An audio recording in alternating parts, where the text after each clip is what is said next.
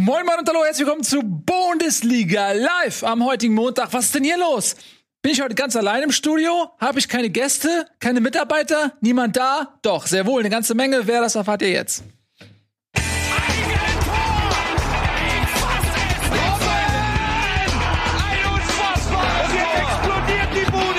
Kritisiert mir denn nicht zu viel. Das ist ein guter Mann. Tada! Schön, dass ihr da seid. Es sieht sehr äh, leer aus, Leute, aber es bleibt nicht leer, denn ich habe zugeschaltet auf dem digitalen Weg die pure Kompetenz und Lebensfreude. Etienne vorab äh, ist heute nicht da, der ist etwas erkrankt, gute Besserung an dieser Stelle, aber wir haben trotzdem unglaublich tolle Teilnehmer dieser Runde. Ich rede noch ein bisschen, solange ich, solange ich mich hier alleine fühlen kann. Das ist meine Sendung, Leute. Das ist meine Sendung. Guck mal hier. Gehört alles mir. Ähm, ich freue mich ganz besonders, einen Stargast äh, ankündigen zu dürfen, begrüßen zu dürfen. Er ist jede Saison mindestens einmal da und auch dieses Jahr schaffen wir es, diese fantastische Tradition aufrechtzuerhalten. Herzlich willkommen, Peter Hüballa! Yes! Hier, grüß dich. Schön, dass du da bist, In der, Peter. in der Nils Bodenfeld Show. ja, tatsächlich. Du wärst auch gerne ins Studio gekommen und wir hätten dich auch sehr gerne im Studio gehabt, aber wir respektieren natürlich die Corona-Situation all- allzu sehr, als dass wir ähm, quasi Risiken ähm, eingehen würden, die wir auch auf digitalem Wege vermeiden könnten. Deswegen bist du zugeschaltet. Ähm, und außerdem zugeschaltet, meine Damen und Herren, Nico Backspin. Ja, Wenigstens ein kleiner Applaus für mich, den gebe ich mir selber. Zu, ba zu Becks, zu Basa. Du hast lust, eine lustige Bauchbinde gerade bekommen. Und meine Damen und Herren, eine Sendung ohne ihn wäre keine Sendung. Herzlich willkommen, Tobias Escher, zugeschaltet aus Ui. Antjes DVD-Sammlungsraum. Das ist meine, meine. Escher raus. Escher raus. Mieses Schwein. Ja, ähm, Leute, ist ganz ma- schön. Ja, wir machen das so ein bisschen. Wir sind ja alle mittlerweile in diesem Game drin, ne? in diesem digitalen Konferenzgame. Das heißt, äh, keine, keine neue Situation für uns. Lass uns mal ein bisschen über Fußball reden. Es gibt wieder ähm, schöne Tagesordnungspunkte ausgearbeitet von Tobias Escher. Auf Tagesordnungspunkt 1 steht, ihr werdet es kaum glauben, liebe Zuseher, Köln beendet die sieglos Serie ausgerechnet gegen den Ballsportverein Borussia. Ja, das war überraschend. Ähm, immer wieder, wenn man denkt, Dortmund dieses Jahr können sie es schaffen, verkacken sie. Entweder gegen Augsburg oder gegen Köln und verlieren die Punkte da, wo man sie eigentlich nicht verlieren darf. Leute, was ist da passiert? Peter. Ja, die Chancen wieder, ne? Das ist, äh, ich finde, die haben es eigentlich ganz ordentlich gemacht, haben äh, gut gespielt. Do äh, Köln hatte natürlich einen guten Block aufgestellt. Was natürlich ein bisschen ärgerlich nachher war, war, dass eigentlich zweimal ein Tor fällt nach einer Standardsituation. Die, äh, das war so Copyright, ne? schön Ja. am zweiten Pfosten. Ne? Darum sagt man ja ganz oft als Trainer auch, der erste und der zweite Pfosten ist total äh, interessant bei Ecke offensiv und die Mitte eigentlich gar nicht so, weil die Mitte, da bindest du die Spieler, da bindest du eigentlich die, die größten Spieler immer raus. Und das hat, ja, das hat Köln zweimal super gemacht. Ich fand auch geil, dass äh, Markus Gisdol dann auch mal seinen Co-Trainer gelobt hat nachher, weil äh, meistens sind die Co-Trainer dafür zuständig. Ja, und, und äh, viel Ballbesitz, äh, ja, und dann hat auch Holland auch mal eine Chance, ja, auch mal nicht reingemacht. Also, ja, ärgerlich natürlich. Weil du, wie gesagt, was du auch schon sagtest, man denkt, okay, jetzt machen sie es wieder, jetzt bleiben sie im Flow, jetzt sind sie echt wirklich vielleicht sogar vor Bayern mal. Aber kannst du mir das mal als Trainer erklären, wie das sein kann, dass du so ein Tor kassierst und dann bei dem zweiten Treffer eine fast identische Situation hast, in der man ja auch sieht, dass sich alle Dortmunder Spieler an den ersten Pfosten orientieren, wo ja äh, Wolf den Ball dann verlängert und ähm, Skiri sich quasi rückwärts davonschleichen kann, völlig unbeobachtet und dann ja auch wirklich super viel Platz hatte am zweiten Pfosten. Wie, wie kann so einer Mannschaft wie Dortmund das passieren? Ja, das ist immer Theorie und Praxis. Ne? In der Theorie haben sie es sicherlich angesprochen. Dann kriegst du es auch nochmal hin. Also das 1 zu 0 von Köln war es dann, ja so. Und dann äh, kriegst du das zweite Mal nochmal. Ähm, ich ich glaube immer, dass äh, ein, eine Sache finde ich halt sowieso im Deckungsbereich immer ziemlich äh, schwierig. Ganz viele Leute stehen halt hinter dem Mann, ja, um zu beobachten, was der Vordermann, also der offensive Spieler macht. Manchmal musst du auch versuchen, vor dem Mann zu kommen oder wenigstens neben dem Mann zu stehen. Ja, und was auch immer ganz klar ist, es ist einfach noch zu wenig äh, körperlich wird gearbeitet in den Standardsituationen. Wird oft weggeschoben oder äh, aber es wird nicht so mit Schulter gegen Schulter gearbeitet. Ja, und Köln hat es natürlich auch äh, super geil gemacht. Ja, so kann man es auch formulieren, positiv bleiben. Ja. Ähm, Tobi und Nico, was, wie habt ihr das gesehen? Ja, ich bin bei sowas immer so ein bisschen fassungslos, dass trotz der Situation, dass Dortmund ja die bessere Mannschaft ist und das ja eigentlich auch machen muss, irgendwie sie es nicht hinkriegen, in so einer Situation dann so einen Gegner einfach äh, auseinanderzunehmen. Ich habe irgendwo so ein Kommentator, ich weiß gar nicht, ich habe, glaube ich, das auf einer Konferenz gehört, der von vornherein auch gleich wieder den ähm, ähm, Trainer Favre insofern angezählt hatte zur Halbzeit, dass er meinte, ja, ach, äh, normalerweise müsste man jetzt ja gleich was machen, aber er wird ja nichts machen, weil er ist ja so ängstlich und vorsichtig. Und mit dem Gefühl bin ich dann halt quasi auch in die zweite Halbzeit gegangen und es hat sich auch irgendwie ganz genauso angefühlt. Ich kann nicht genau sagen, ob es dann am Ende ein Trainerverlust ist, das kann vielleicht unser Experte hier eher sagen, aber es wirkt jedes Mal, kann wenn Dortmund solche Spiele verliert, nicht so, dass die Mannschaft die verliert, sondern irgendwie dann ach, doch eher der Trainer, obwohl ich ihm das nicht ähm, ankreiden möchte irgendwie. Aber versteht, was ich meine? Ja. Wobei man sagen muss, dass sie gegen Berlin ja auch äh, die erste Halbzeit nicht gut gespielt haben und auch mit einem Rückstand in die Pause gingen und danach Berlin auseinandergenommen haben. Das hätte ja vielleicht auch dann gegen Köln funktionieren können, hat es aber nicht, Tobi. Ja, genau. Ja, wir haben auch nicht gewechselt. Also das fand ich halt auch, wie schon auch welcher Kommentator auch immer da gemeint ist, ähm, fand ich interessant, dass sie nach, ähm, 60, nach 70 Minuten hatten sie sechs Torschüsse abgegeben. Und ähm, du hast halt gemerkt, dass diese Aufgabe, eine defensiv stabile Kölner Mannschaft zu knacken, was aber jetzt auch für Dortmund keine neue Aufgabe ist. Das machen sie ja eigentlich Woche für Woche in der Bundesliga. Dass sie dieser Aufgabe nicht gerecht geworden sind in den ersten ähm, 70 Minuten. Da fand ich dann schon interessant, dass nach 60 Minuten dann der erste Wechsel kam, nach 67 Minuten dann weitere Wechsel. Und ich fand dann mit Rainer im Spiel, mit da hinten mit einer Dreierkette statt einer Viererkette und sehr offensiven Außen, da hat das sehr viel besser funktioniert. Und da muss man dann schon leise die Frage stellen, wieso nicht vorher gewechselt wurde. Mhm. Ähm, Im Mittelfeld mit Jan und Witzel, ähm, zwei Spieler, die eher, die sich vielleicht auch ein bisschen ähneln in ihrer Art, dass, dass sie jetzt nicht unbedingt den, das Spiel immer super schnell machen wollen. Ähm, ist das eine, eine Doppel-Sechs, die vielleicht auch ein bisschen fehlbesetzt war? Hätte man da vielleicht einen Hut an die Seite eines, eine, einer der beiden äh, stellen sollen? Oder einen Bellingham? Ich würde halt sagen, es war die Kombination so ein bisschen. Also man hat ähm, eine Doppel-Sechs gehabt, bei der Schan sich eigentlich permanent hat fallen lassen und Witzel auch relativ tief stand. Ähm, du hattest aber auch die Außenposition jetzt nicht mit einem Spieler besetzt, äh, wie zum Beispiel Guerrero, den du mal dann im äh, zweiten Drittel anspielen kannst. Das heißt, du hattest relativ viele Spieler hinten. Ähm, Pastlak und auf der anderen Seite Meunier, die sind jetzt auch keine Spieler, die ins 1 gegen 1 gehen oder eine geniale Aktion haben. Das heißt, du hast relativ viel toten Ballbesitz hinten gehabt und hast relativ wenig nach vorne hinbekommen auch weil Reus und Haaland sehr hoch standen. Man hat Favre immer wieder gesehen, wie er auf Haaland und Reus für seine Verhältnisse eingeredet hat, dass sie ein bisschen entgegenkommen sollen. Aber dann hast du natürlich einen riesengroßen Raum und wenn dann Köln das gut wegverteidigt, wenn Köln den ersten Pass gut verhindert, dann wird es schwierig für Dortmund. Das hast du in den ersten 70 Minuten wirklich erlebt, dass die da fast keine Torchancen hatten. Das ist dann natürlich zu wenig, wenn du gegen eine Kölner Mannschaft antrittst, die ja gut verteidigt, aber die auch nach Kontern relativ wenig Gefahr entfacht haben. Ähm, haben immer mal wieder Jakobs freigespielt auf links, aber der hat auch nichts zustande gebracht so richtig. Und wenn du dann gegen diese Mannschaft das nicht schaffst, die konsequent hinten reinzudrücken und da Chancen zu arbeiten, das ist was, was halt äh, Bayern und auch Leipzig diese Saison im äh, wöchentlichen Takt gelingt und die lassen gegen solche Gegner keine Punkte. Und Dortmund hat jetzt nach dem Augsburg-Spiel jetzt schon das zweite Spiel verloren gegen eine Mannschaft, die, die sie hätten gewinnen müssen eigentlich. Mhm. Interessant ist eigentlich, wenn du so eine Doppel-6 spielst, das ist eigentlich eine übliche Doppel-6, wie du früher immer gespielt hast. Ne? Also zwei Sechser, die bleiben. Ähm, eigentlich hast du jetzt ja heutzutage so einen Sechser, so einen Troublemaker und so einen Box-to-Box, ne, der immer wieder losgeht und einfach ganz oft auch nicht auf sechs steht. Vielleicht hat er auch gedacht, okay, ich will erstmal, ja, Tobi sagt das Totenballbesitz, aber vielleicht Köln ein bisschen müde spielen, Köln ein bisschen locken, nicht in den Konter reingehen. Vielleicht auch ähm, Witzel und Chan auch mit den Standards defensiv. Ne? Jetzt also nicht beides ganz blinde Kopfballspieler. Mhm. Aber dann denkst du eigentlich aus, erstmal kein Tor bekommen. Und Dortmund muss ja eigentlich sagen, oh, komm, wir gehen, äh, wir gehen nach vorne. Und ja, interessante Variante. Und da hat Tobi auch recht, wenn du, wenn du halt mit dieser Doppel-6, also zwei Sechser spielst, das kannst du machen. Weil dann hast du das Zentrum eigentlich ganz gut besitzt, aber da musst du Außenverteidiger die, äh, haben, die hoch, hochballern. Die ganze Zeit. Immer Vollgas. Und da fehlte natürlich mit Guerrero der beste Außenverteidiger der Liga zurzeit, vielleicht mit Angelino zusammen.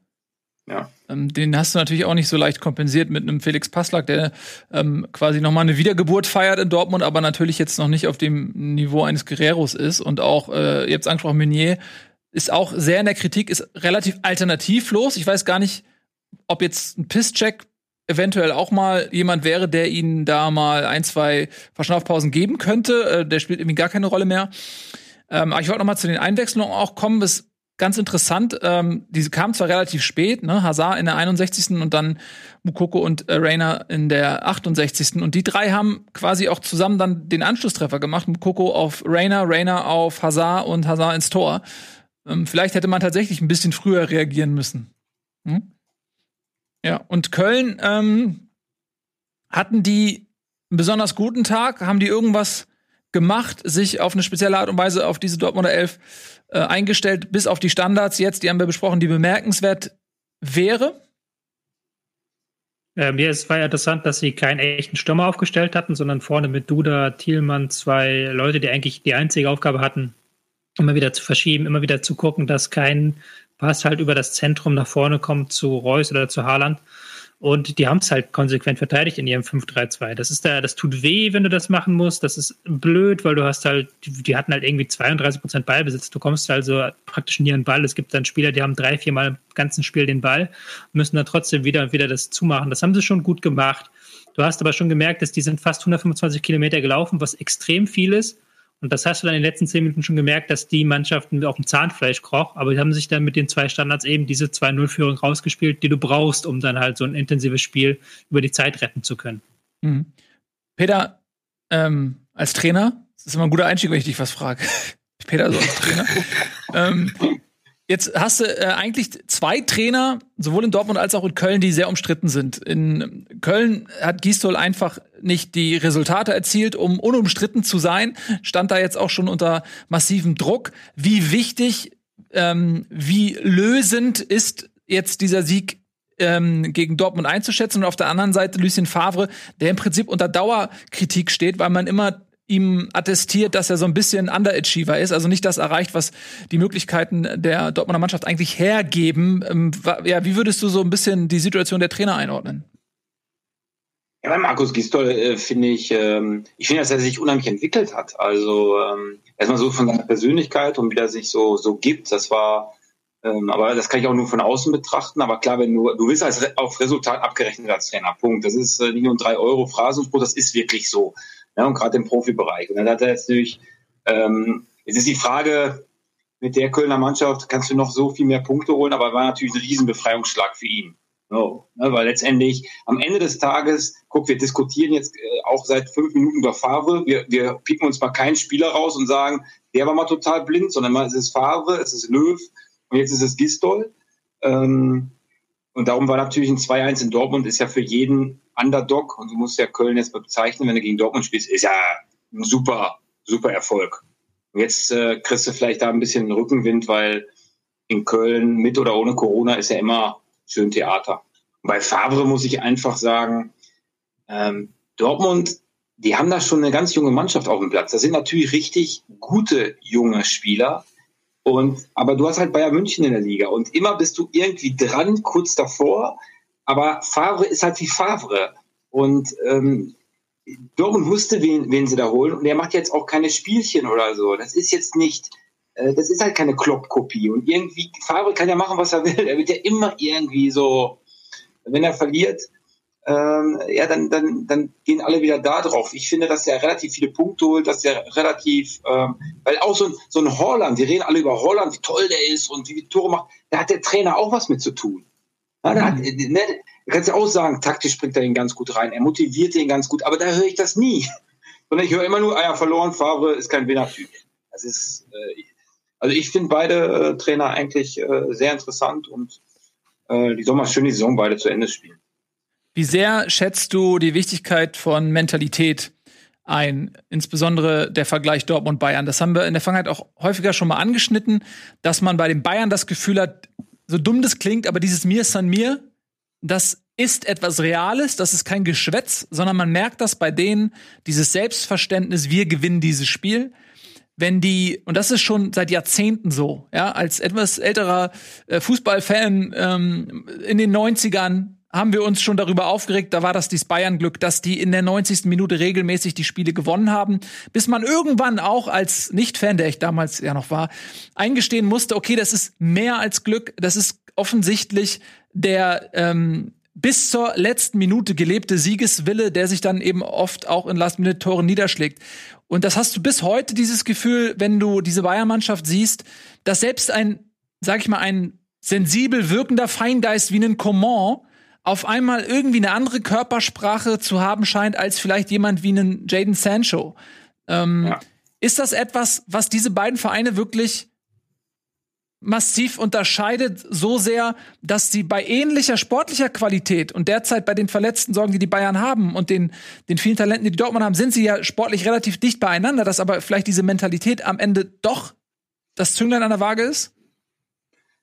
Ich glaube immer, die Konsequenz ist immer so interessant. Also mir ist da, mir ist ja auch so ein Spruch, wenn du verlierst, ist eigentlich alles scheiße. Und die reden auch nicht um heißen Brei rum. Also wenn du bei Bayern, und das sagen dir auch ganz viele ehemalige Bayern-Spieler äh, und auch der ein oder andere Bayern-Trainer, der da war, wenn du halt verloren hast, ist direkt Krise.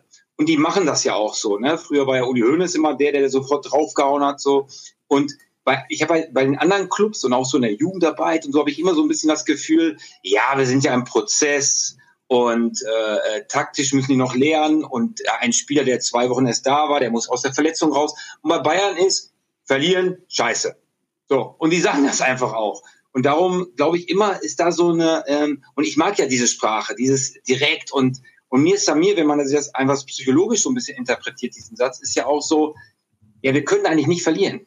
Und wenn wir verlieren, brennt halt der Baum. Weil noch einmal, du kannst ja über Nico Kovac auch sagen, was du willst. Der hat ja auch äh, ist ja auch deutscher Meister geworden und der war ja jetzt nicht Zwölfter oder so. Aber ähm, wenn du da ein, zwei Mal verlierst, dann ist, und ich finde, bei den anderen ist mal so ein bisschen schmusig. Da, da findest du viele Ausreden. Und dann kommen natürlich auch immer die ganzen Datenjungs. Ja, wir hatten ja 60 Prozent Ballbesitz und wir haben drei Ecken und dies und das. Ja, aber darum ist, am Ende des Tages geht's ums Gewinnen. Und äh, da hat Bayern ähm, ja so eine Mentalität, die, äh, die, die reden halt nicht um heißen Brei und das finde ich halt, das finde ich halt gut. Nicht nur diese Ausreden suchen und so ein bisschen diese äh, Pussy-Sprache. Glaubt was ihr, ich Frage, achso, Tobi, wolltest du was dazu sagen? Ja, ich wollte so ein bisschen, ja, was anderes. Aber was ich halt interessant finde, das hatte ich jetzt auch schon am Wochenende auf Twitter gepostet und auf elf Freunde geschrieben, ähm, ist halt, dass Bayern, dass halt Fa äh, Dortmund unter Favre 14 Spiele verloren hat. Da waren irgendwie vier gegen Bayern dabei und dann noch zwei gegen Hoffenheim, eins gegen Leverkusen. Und die anderen sieben Spiele waren halt jeweils gegen Abstiegskandidaten in Spielen, wo ähm, Dortmund um die 70 Prozent Ballbesitz hatte. Also genau diese Spiele, die du gewinnen willst. Und wenn du halt guckst, dann habe ich mal geguckt, wann hat denn Bayern zuletzt so ein Spiel verloren? Klar, gegen Hoffenheim Anfang der Saison, dieses 1 zu 4 aber dass sie davor halt gegen einen wirklich einen Abstiegskandidaten oder ein Team aus der unteren Tabellenhälfte überhaupt verloren haben, das war im Jahr 2015 und das war halt auch, als sie schon Meister waren. Also die haben halt sowohl mhm. unter Ancelotti als auch unter Kovac als auch unter Flick jetzt, die haben immer, wenn es gegen ein Team geht, gegen das die Bayern eigentlich mindestens einen Punkt, wenn nicht sogar mehr holen müssen, haben sie gewonnen. Die verlieren nicht gegen Abstiegskandidaten. Und auch Leipzig unter Nagelsmann, die verlieren diese Saison auch nicht gegen Abstiegskandidaten. Die schaffen dann auch noch gegen Bielefeld vielleicht mit Ach und Krach, aber sie schaffen dann auch das 2-1 trotz Champions League Doppelbelastung. Das ist halt wirklich nur Dortmund, was halt nicht schon, nicht erst unter Favre schon in den Jahren davor, aber das ist halt wirklich nur Dortmund, das regelmäßig diese Spiele abschenkt, beziehungsweise diese Spiele verliert gegen Teams aus dem äh, unteren Tabellendrittel. Es ist natürlich auch so, Tobi, ich war ja ziemlich lange Jugendtrainer und wenn du Jugendtrainer bist, du merkst natürlich, wenn du zwei Spiele gewonnen hast, diese Spieler, die werden ja direkt hofiert und chauffiert und machen das auch selber mit sich. So, mhm. und dann ist immer die Frage, wie du als Trainer, wie hart du bist, ob die auch ein bisschen Angst vor dir haben, ob du, ja, ich habe jetzt wieder gehört, äh, ja, Tuchel ist schwierig. Ja, aber das, das ist gerade die Schwierigkeit oder die Leichtigkeit eines Trainers zu sagen, hey, ich gehe da noch mal drauf. Und so junge Spieler, die haben das ein bisschen. Das ist so, das kriegst du auch nicht raus. Das ist genauso, wenn ein junger Student äh, eine, äh, eine, was weiß ich, eine Klausur super gemacht hat, aber das läuft schon irgendwie. Und wenn du andere Spieler hast, die vielleicht schon mal eine Krise hatten, ja, und äh, ja, Thomas Müller oder so, die hatten jetzt schon ein paar Krisen. Sicherlich Marco Reus auch. Aber wenn du ein paar Krisen hattest, dann denkst du ein bisschen anders und denkst, oh, oh, oh, Fußball ist letztendlich ein Drecksgeschäft. Wir haben jetzt zwar gewonnen gegen äh, in, in unteren, äh, untere Mannschaft, aber nächste Woche kommt wieder ein Spiel und dann werden wir wieder abgerechnet und dann werden wir wieder abgerechnet. Und das kann vielleicht auch nochmal so ein Ding sein. Du brauchst einfach auch manchmal so eine, ja, so, so eine Führungspersönlichkeit, die echt dazwischen haut. Und das ist äh, vielleicht bei Bayern untereinander mehr. Mhm. Die Bayern haben ja natürlich auch immer wieder so ähm, wirklich definierende Krisen gehabt, jede Generation. 99 das verlorene Finale gegen Manchester United, was den Verein ungeheuer geprägt hat. Dann äh, das äh, Finale da Home 2012, ähm, was verloren wurde, was den Verein sehr geprägt hat. Und jetzt, wenn du so willst, vielleicht auch die Amtszeit von Nico Kovac, die auf eine andere Art und Weise vielleicht für die Spieler auch mal prägend waren. Also man hat schon das Gefühl, ähm, die brauchen auch immer mal wieder so einen kleinen Nackenschlag, ähm, um dahin zu kommen. Nochmal eine andere Frage. Jetzt haben wir in Dortmund diese Talente, ja, die unglaublich viel Versprechen mitbringen und Qualität. Inwiefern ist das auch ein Faktor, wenn du einen Verein hast wie Bayern München, wo du das Gefühl hast, wenn ein Spieler da angekommen ist, ist er ganz oben, ist auf einem Niveau mit Barcelona Madrid. Es geht eigentlich nicht mehr höher, als bei Bayern zu spielen. So, und da settelst du dich und das Niveau musst du halten, da musst du spielen, da musst du Titel gewinnen. Wohingegen du bei Dortmund oft das Gefühl hast, dass dort ein Geschäftsmodell entwickelt wurde in den letzten Jahren, was bei allem Lob auch ein Stück weit wie eine Durchgangsstation wirkt, sodass du äh, Spieler hast wie einen Haaland, wie einen Rainer, die fast schon bei Ankunft sich äh, regelmäßig dazu äußern müssen, wo sie denn eigentlich als nächstes spielen werden oder wie lange sie denn überhaupt in Dortmund bleiben werden. Ist das vielleicht auch eine Sache vom Kopf her, die Dortmund so ein bisschen dran hindert, den letzten Schritt zu machen? Also, also so, so, so, mein Gedanke dazwischendurch war die ganze Zeit schon immer, dass so eine Mannschaft ähm, so nach meinem Verständnis auch immer davon lebt, dass du bestimmte Eckpfeiler hast, die dafür sorgen, dass genau diese in Anführungsstrichen Durchgangs- und Ausbildungsvereine trotzdem Erfolge feiern können. Und die sind ja natürlich für einen Ausbildungsverein auf gewisse Weise limitiert. Bei Borussia Dortmund sind sie auf Champions League Halbfinale limitiert. Trotzdem heißt das, dass du ähm, irgendwo auch in, im, im eigenen Land Meister werden kannst. Und wenn du ich finde, die Position ist vielleicht ein bisschen zu plakativ, aber für mich ganz entscheidend, so aus meiner eigenen Erfahrung. Wenn du zum Beispiel im Tor oder auf der, auf der Sechs, acht irgendwo Spieler hast, die dafür sorgen, dass der Laden zusammengehalten wird, dann können auch auf den Außen oder auf sonstigen Positionen die jungen Wilden vielleicht sich noch mehr entfalten.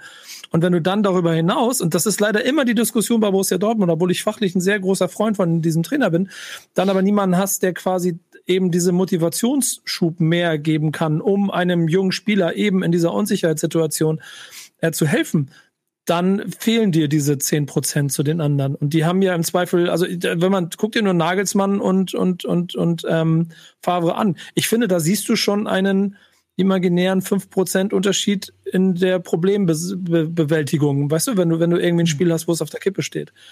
Und genauso wie du ähm, bei Leipzig im Kader ein paar Spieler hast, die schon felsenfest dastehen. Vielleicht auch Konstante, weil die seit der dritten Liga mit dir rumlaufen, aber die noch ein anderes Auftreten auf dem Platz haben. Und das würde ich mir bei Dortmund schon, schon letzter Satz, aber das würde ich ja. mir bei Dortmund von Scharen und Witzel halt häufiger wünschen. Da fehlt mir so ein bisschen, es geht nicht ums Dazwischenhauen, sondern um ein, um ein ähm, Netz spannen, weißt du, alle so zusammenhalten.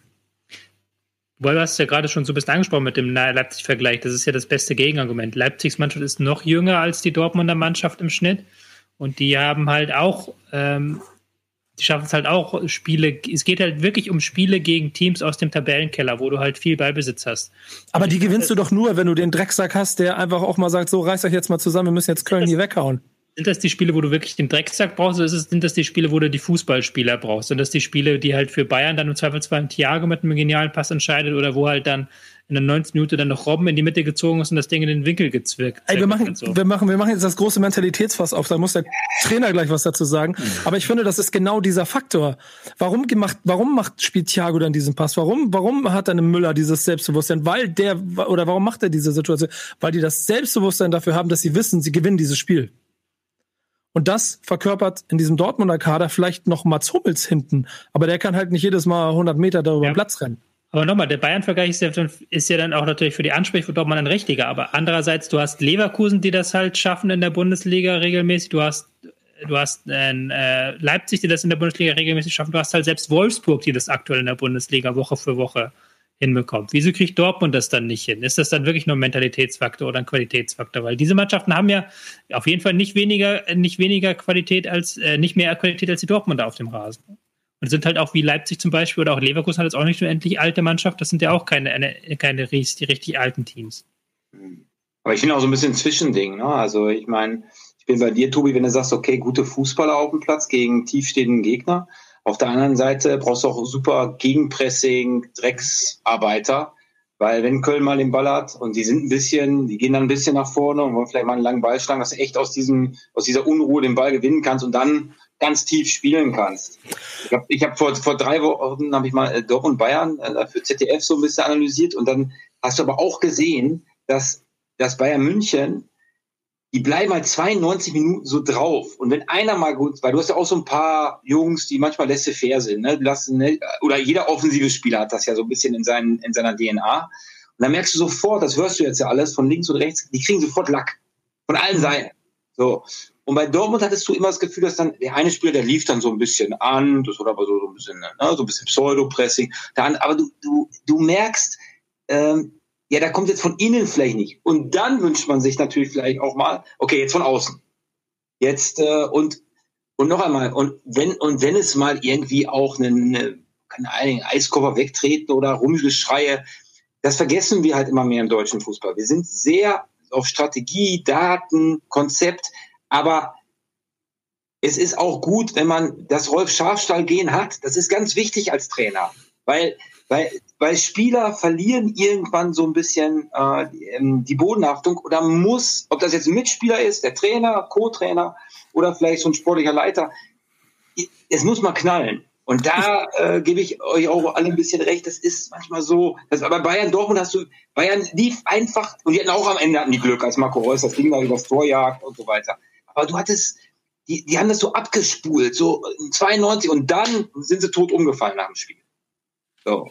Und ich hätte bei Borussia Dortmund so, die holen sich manchmal so ihre kleinen Pausen und ganz kurz vielleicht ein bisschen beleidigt im Spiel. Und das darfst du halt nicht machen. Mhm. Ich finde das, ich finde das auch äh, nachvollziehbar, was du erzählst, wenn man sich die Bayern auch anguckt. Und das ist jetzt ja irgendwie auch immer so der, der, der Gegenpart, den wir jetzt bemühen, einfach weil das äh, ja, es ist der, der einzige äh, Maßstab, an dem sich die Dortmunder noch messen können, wenn es nach oben geht und sie Titel gewinnen wollen. Und, und da siehst du ja eben auch innerhalb der Mannschaft, und das ist ja gar kein fußballerisches Qualitätsmerkmal, wenn wie wie ein Müller oder ein Kimmich, äh, ein Neuer, meinetwegen auch, wie die auf dieses Spiel einwirken, ein Lewandowski vielleicht sogar auch. Ähm, und äh, es gab ja auch diese, diese Worte von, von ich glaube, Müller war es, der gesagt hat, wir brennen innerhalb der Mannschaft darauf, die Fehler unserer Kameraden wieder glatt zu bügeln. Da gibt's fast schon Streit drum, wer ist der Erste, der sozusagen den Fehler gut machen kann für den Kollegen, der, der den gemacht hat.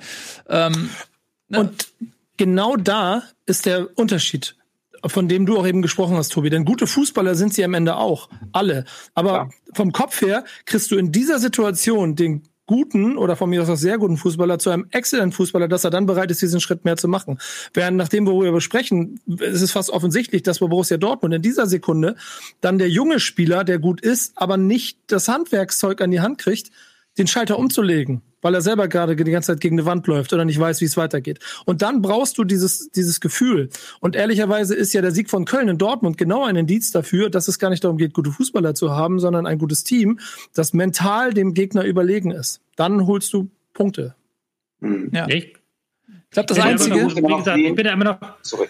Ach Tobi. Immer noch, immer noch so ein Stück weit bei der Qualitätsfrage, weil, wie hat es ja anfangs schon gesagt, wenn du halt einen Witzel, das hatten wir schon mal gesagt, wenn du Witzel einen Stand dann tief spielen lässt und das dann 70 Minuten lang und das funktioniert nicht, kannst du halt dann auch im Gegenzug sagen. Nagelsmann ist dann nach spätestens einer halben Stunde holt er einen von den beiden runter. Ist ihm doch auch egal, ob er da irgendwelche Gefühle von bei den Spielern verletzt. Aber wenn der, das Plan nicht aufgeht, dann holt er den runter und äh, guckt dann, dass er, dass er ein Spielsystem hin auf dem Feld zaubert, das halt gegen diesen Gegner funktioniert. Das ist dann auch natürlich so ein 5%-Faktor. Klar, ich will das jetzt nicht alles in Abrede stellen, aber das sind dann auch wieder 5%, die fehlen. Ja, aber das ist ja genau das Gleiche, was ich meine. Ich finde, das sind diese zwei wichtigen Positionen. Das andere ist ja auch nach wie vor diese Trainerposition, die an der Stelle irgendwo in Dortmund seit Jahren immer diese 5% fehlen das von denen Peter eben auch schon gesprochen hat. Du, also es geht jetzt vielleicht, also er sagt ja selber, dass Rolf Schafstein, Schafstein gehen. Wenn man sich mal die wirklich erfolgreichen Trainer anguckt, dann haben sie alle irgendwo eine kleine Macke, äh, dass sie mal laut Echt? geworden sind. Oder, oder einfach mal einen drüber hatten. Ja. Ja, ist einfach so. Ich meine, wir brauchen bei José Mourinho brauchen wir gar nicht anfangen, aber. Das ist ein Hammerjob. Ja, klar, aber selbst Pep Guardiola hat äh, auch in bestimmten Situationen nicht alle Latten am Zaun. Und, und Lucien Favre sieht halt immer aus wie der Typ mit den Zetteln, der manchmal dann auch nicht mehr genau weiter weiß. Und das darf er halt nicht sein. Hm. Gut, ich bin ja jetzt äh, auch schon lange Trainer und ähm, ich bin ein bisschen bei Tobi als jüngerer Trainer, also jetzt so ein Nagelsmann, äh, habe ich eigentlich auch relativ früh ausgewechselt. Ah, Wenn man als älterer Trainer, ähm, dann denkt man so manchmal, okay, ich nehme die noch mal, ich sehe da, äh, Fabre sieht da ja auch alles und ich gehe noch mal in die Halbzeitbesprechung und versuche mit ja, Väterlichkeit oder mit einer gewissen Ruhe oder Geduld, die er ja einfach auch nun mal hat. Aber das weiß man ja und da nochmal die letzten Trigger rauszukriegen. Ne? Und da einfach nochmal zu sagen, okay, lass uns noch mal ein bisschen nochmal nach vorne schieben und dies und das machen. Ähm, und junge Trainer ähm, sind halt ungeduldiger. Das ist ja auch äh, eine, eine Lebensgenerationsgeschichte. Und jetzt ist er halt bei Dortmund, jetzt macht der Haaland das in der 92 Minute halt das nicht. Und das ist immer dieses bisschen heuchlerische, was wir natürlich haben, die nicht da intern drin sind. Das hat er denn nicht gemacht. Ähm, und dann sagen wir natürlich, ja, zu, zu spät ausgewechselt, dies und das. Es gibt sicherlich auch mal Spiele, wo du vielleicht auch spät auswechselst, aber es funktioniert dann. Und dann sagt jeder, ah, Vertrauen gegeben und dies und das. Also, aber ich merke das selber. Ich habe früher auch, ich habe früher mal nach, äh, nach einer Viertelstunde ausgewechselt, äh, um auch zu zeigen, so, auch, auch ein bisschen zu zeigen, ich bin hier der Chef. Ne? Das ist natürlich dann auch so eine Sache. Ähm, und wenn man hält, dann, dann versucht man so ein bisschen auf die äh, Geduld und auch ein bisschen so, ich will dir noch mal was erzählen und klar machen. Vielleicht war das da auch seine Idee. Hm. Na gut, ich oder, glaube. Oder vielleicht auch zu sagen, hey, äh, wir sind so stark, wir sind echt besser als Köln, wir kriegen die dann auch, ja, die letzten 20 Minuten kriegen wir nur noch gebogen.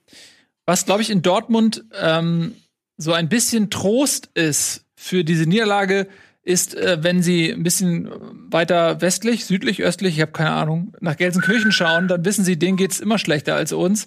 Und dieses Jahr ganz besonders schlecht. Und darüber reden wir natürlich auch gleich nach der Werbung.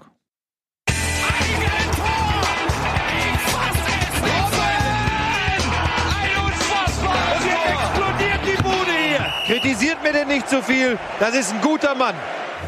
Herzlich willkommen zurück, Bundesliga, live heute mit Peter Hüballer, Nico ist da, Tobi auch, Eddie ist leider krank. Und wir haben gerade eine ganze Menge geredet über Borussia Dortmund und auch ein bisschen über Köln und machen jetzt weiter, einige Kilometer weiter in irgendeine Himmelsrichtung, gehen nach Gelsenkirchen. Auch da haben wir in letzter Zeit relativ viel über Schalke gesprochen, das haben sie uns aber auch selbst zum Anlass gemacht, denn sie spielen unglaublich schlecht und nähern sich jetzt so langsam der Negativserie Tasmania Berlins. Die haben, glaube ich, 31 Spiele in Folge nicht gewonnen. Schalke ist jetzt bei 25. Also es könnte noch klappen und äh, ja, das wäre tatsächlich ähm, ein Makel, der diesem Verein vermutlich für längere Zeit anhaften würde, oder? Äh, ich will ja eigentlich jede Woche ähm, mir den kleinen Spaß machen und eine Sprachnachricht von Pillard mitbringen, aber ja. der, ähm, der will nicht mehr. Vor allem ehrlicherweise, das, ich, ich tausche mich ja wirklich also jeden Tag über ihn über Fußball aus. Und das, was er da mittlerweile so, also die, die Fassungslosigkeit, das möchte ich niemandem. Äh, das, was sollst du noch machen? Jetzt am Wochenende sagt er wieder, so äh, vor den, vor den Spielen meinte, ey, das jetzt spielst du gegen diese beiden und selbst wenn du eine Halbzeit gut spielst, am Ende gehst du trotzdem mit zehn Gegentoren das nächste jetzt schon mit einberechnet, gehst du raus und ich dachte so, ja komm, stapel mal ein bisschen tief. Und am Ende war dieses Spiel ganz genau so, ne? Mhm. Sie haben in der Halbzeit wirklich das ganz gut gemacht. Du hast gedacht, okay, wow, vielleicht, oh, und dann fehlt fünf Prozent äh, und Gladbach macht die Hütten. Schon tragisch. Aber auch, aber auch wie sie auseinandergebrochen sind dann. Also da ja. war ja dann gar keine defensive Absicherung mehr da. Und sie haben ja dann irgendwie dann gehofft, dass sie noch ein Tor machen, aber haben hinten alles offen gelassen und dann gegen Gladbach so Konter zu lassen, das war dann schon für Gladbach ein leichtes Spiel. War ja nicht mehr so, dass Gladbach überragend gut war an diesem, an diesem Abend. Gladbach hat ja da wirklich in der ersten Halbzeit auch riesige Lücken gelassen. Die sind dann im Pressing teilweise Vogelbild nach vorne und dann war keiner, der abgesichert hat dahinter. Und da hat aber Schalke dann in der zweiten Halbzeit, das war schon Offenbarungseid, fand ich. Ja. Es ist ja immer die Sache, äh, die haben ja als Fan sagt man ja ganz oft, die müssen doch mal was machen. Und dann sagst du, fragst du als Trainer, ja, was soll ich denn machen? Ja, es muss doch irgendwas passieren. So, jetzt haben sie ja in der Woche, haben sie ja, glaube ich, drei Spieler rausgeschmissen, plus den äh, technischen Direktor. Also ist ja was passiert. Und ich habe so davor gedacht, okay, ähm, es passiert ja nicht nur so, sondern es kann ja auch eine Erlösung sein für die Mannschaft oder so eine Sache. Also wir reden jetzt mal wir nur kurz über so Mentalität. Und dann äh, sagte der Reporter, glaube ich, im Spiel ganz oft, die kommen nicht in die Zweikämpfe. Und dann habe ich so versucht, mit dem Trainerauge drauf zu gucken. Und ich bin immer so ein bisschen weg von Journalisten eigentlich, aber es stimmte. Ne, was, also wenn man jetzt taktischer sagt, ne, was Tobi sagt, Restverteidigung war, war nicht gut. Aber sie kam wirklich, sie ging nie auf Balldruck. So, und, und, und ich glaube, dass Gladbach auch irgendwann gedacht hat, ey, die kommen gar nicht. Die standen zwar in so, in so einem Pulk am Ball immer, aber keiner war auf dem Balldruck. Keiner äh, ging so in, ja, man sagt so in so einer Fechterstellung oder Schrittstellung auf den Ball. Und dann eigentlich der erste Spieler, so ein Sprinter, der zweite Bodyguard, und jetzt geben wir mal Druck. Und äh, ja, es ist dann so ein bisschen verpufft, was auch alles in der Woche passiert ist.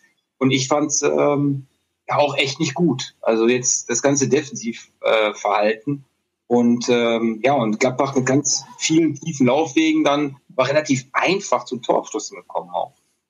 Mhm. Ich sehe es genau wie ihr. Ich war in der ersten Halbzeit echt angetan von Schalke, weil ich das. Gefühl hatte, wo wir so viel über Mentalität reden, daran liegt es jetzt nicht.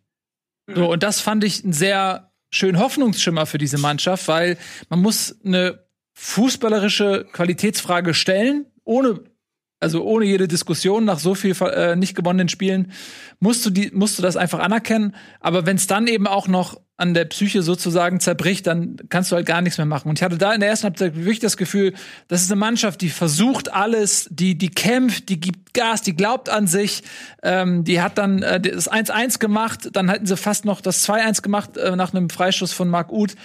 Und da war irgendwie Leben drin.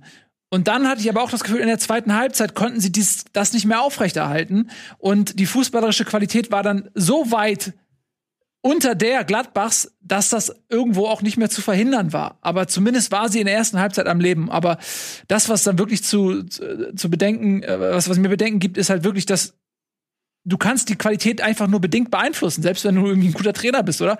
Also, du kannst die Mentalität beeinflussen oder so, aber gewisse Dinge eben nicht. Und, und da habe ich das Gefühl, boah, wenn du jetzt noch mit einem, jetzt verlierst du auch noch einen Harid, der ja eigentlich noch so fußballerisch einer der besseren sein müsste, der schießt sich jetzt auch noch selbst ins Abseits. Äh, der wird wahrscheinlich irgendwann zurückgeholt, äh, was vielleicht auch wieder aufs Mannschaftsklima niederschlägt, weil er offensichtlich irgendwas gemacht hat, was überhaupt dazu geführt hat, in so einer Situation als einer der besseren Spieler überhaupt äh, suspendiert zu werden.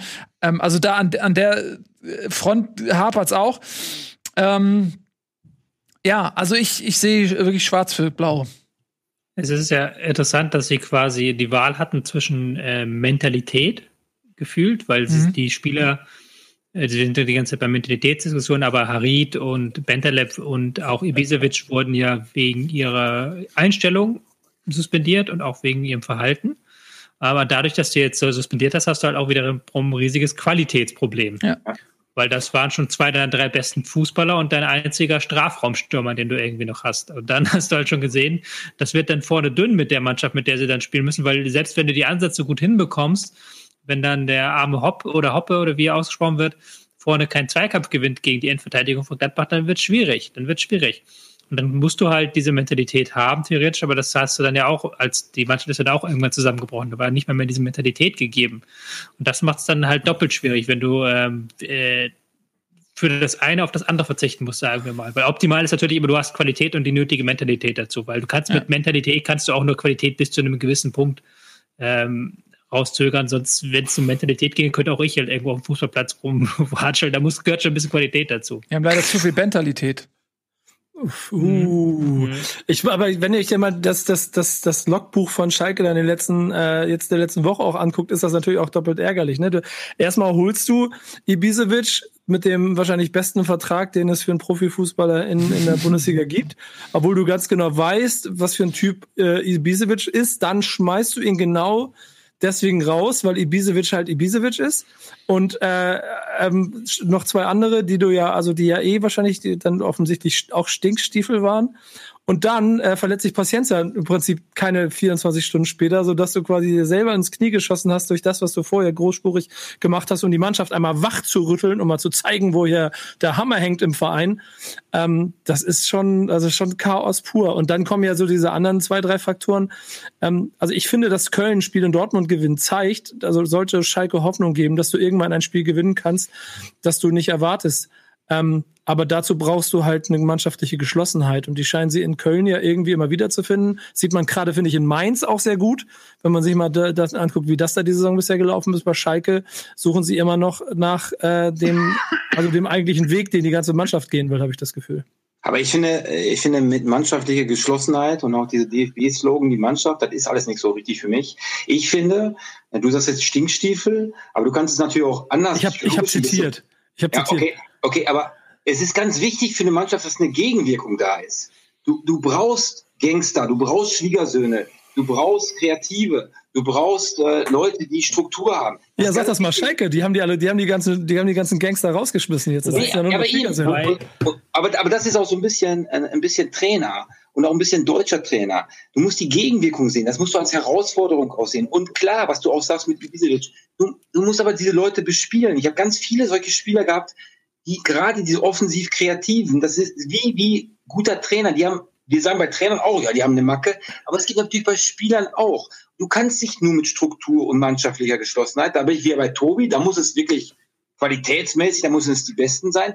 Du brauchst eine Gegenwirkung. Beste Beispiel, klar, Kruse bei Union. Du brauchst eine Gegenwirkung, die halt ein bisschen anders sind, weil, weil die machen auf einmal Dinge, wo du denkst, ja, auf einmal passiert was. Und eins ist auch klar, wenn Ibisevic vielleicht mal aufsteht und dann mal seine Meinung sagt, dann musst du sehen als Trainer, ist die Meinung zu viel, ist sie zu tough oder hat er jetzt mal wirklich alles aufgerüttelt? Und ich glaube, das ist ein ganz, ganz großes Problem, äh, überhaupt im deutschen Fußball, so dieses, wir, wir erzählen immer Typen und dies, aber wir, wir, wir machen die doch alle kaputt. So, weil wir Mannschaft, Geschlossenheit, nein, du brauchst eine Gegenwirkung. Du musst verschiedene Typen und die musst du dann bespielen. Und dafür kriegst du auch als Trainer verdammt viel Geld. Ja, wobei, ist das vielleicht. Ich würde, ich würde kurz, kurz beeinhaken, ja. ich glaube, du würdest aber auch irgendwie reagieren, Peter, wenn halt äh, Ibisevic in dem Fall ja den Co-Trainer so, so lange beleidigt und belabert hat, bis halt die Einheit abgebrochen werden musste. Ja, gibt's halt ja, okay. Grenzen noch. ja, aber das ist ja nicht der Grund, ausdrücklich nicht der Grund für die Suspendierung gewesen. Wenn du das dann noch dazu hängst, sagst du ja, dass genau dieses Argument, was du jetzt anbringen willst, ja überhaupt gar nicht stimmt und es gar nicht greift. Ja, und Tobi, nach sieben Wochen, ne? Ich meine, als Trainer kommst du rein und du, du weißt ja, mit welchen Spielern, okay, und, und dafür wirst du auch ein bisschen bezahlt. Ne? Wie kriegst du diese Spieler dann auch hin? Und natürlich muss der Spieler auch mitmachen, aber ist mir einfach zu einfach wegen diesem Momentum oder wegen dieses hier. Sondern äh, du, musst natürlich dann auch, es ist echt ein Bespielen. Es ist äh, die ganze Zeit, wie kann ich mit dem arbeiten? Und natürlich, klar, als Trainer und Manu Baum, wenn der wirklich gesehen hat, das war jetzt unverschämt oder das war scheiße, fertig, dann ist auch richtig, einen Spieler rauszuschmeißen. Also irgendwann ist dann ja auch gut. Nur dieser Prozess, warum das passiert, das ist immer so für mich interessant. Und da äh, muss man sich natürlich auch hinterfragen. Mhm. Aber Rausschmiss ist natürlich auch eine äh, Maßnahme. Das habe ich auch schon gemacht. Ich habe auch schon mal Spieler rausgeschmissen.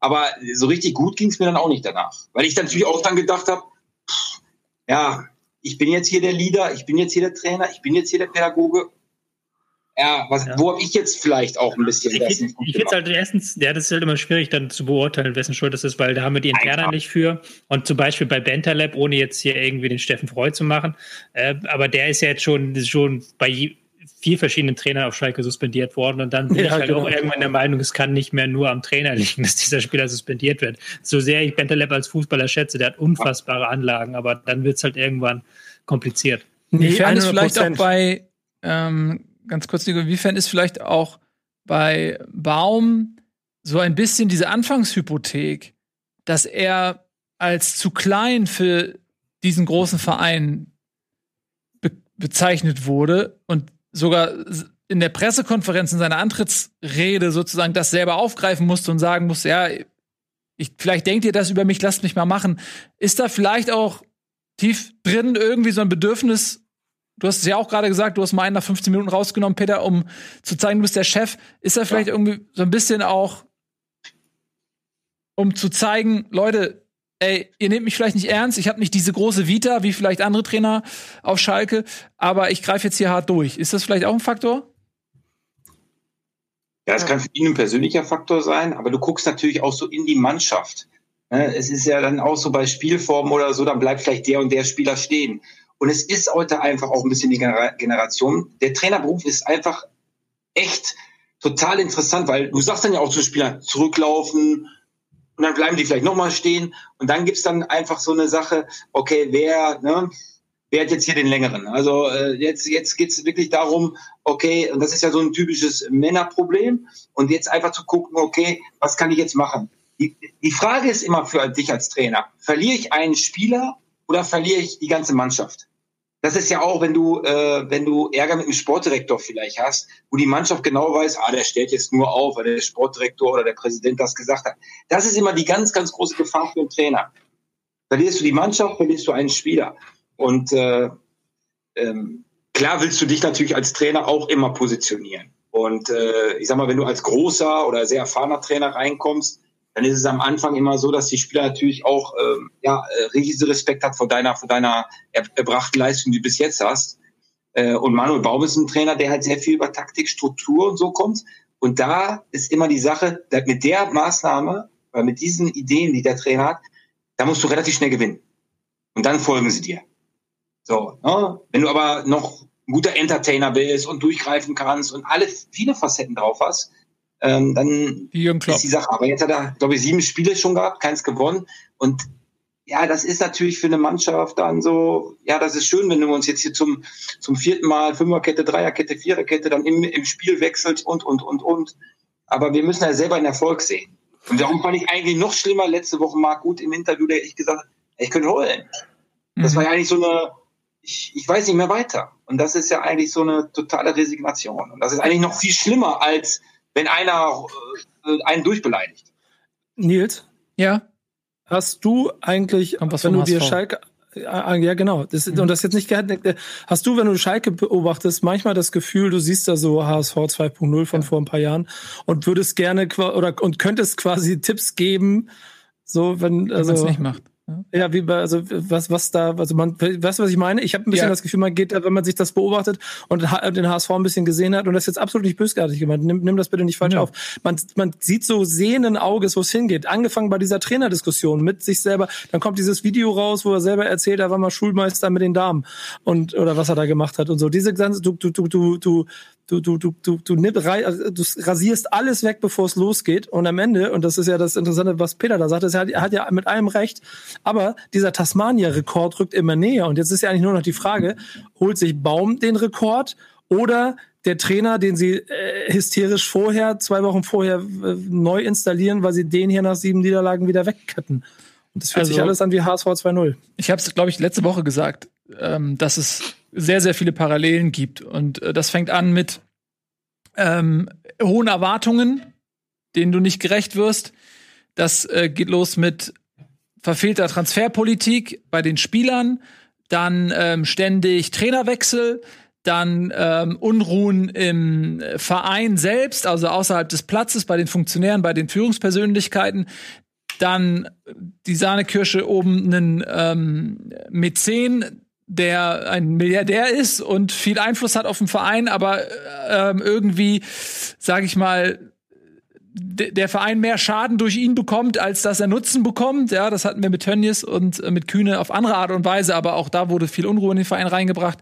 Und dann siehst du ähm, einen, ja, einen stetigen Abwärtstrend, den, den du dann irgendwann auch nicht mehr aufhalten kannst. Und da musst du ähm, an den Punkt kommen, wo du den Verein komplett rund erneuerst. Und das befürchte ich, wird Schalke auch äh, bevorstehen. Ich glaube, wenn sich da nichts tut, ein Wunder tut, dann wird Schalke absteigen. Die einzige Chance ist, wenn es noch zwei Vereine gibt, Bielefeld und vielleicht findet sich noch einer, die noch schlecht, die es schaffen, noch schlechter zu sein und Schalke aus irgendeinem wundersamen Grund vielleicht Relegation spielt und dann Glück hat, gegen den HSV spielen zu dürfen oder sowas, dann können sie die Klasse halten. Aber wenn nicht, werden sie runtergehen. Und ich glaube, jetzt bin ich schon zwei Schritte zu weit, aber was Schalke, die haben zwar auch überhaupt keine Kohle und nix, aber die haben halt in der knappen Schmiede, glaube ich, eigentlich noch eine ganz gute Basis, um Talente ähm, auszubilden und äh, vielleicht dann auch in der zweiten Liga ähnlich wie ihr damals über den HSV geredet habt, was ja überhaupt nicht geklappt hat, aber vielleicht dann äh, sich da neu aufzubauen und mit jungen Leuten irgendwie eine neue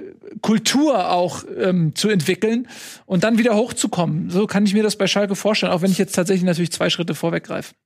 Ja, ja. Ich sehe da und bei Schalke zu entwickeln ist halt, ja, das ist genauso wie HSV.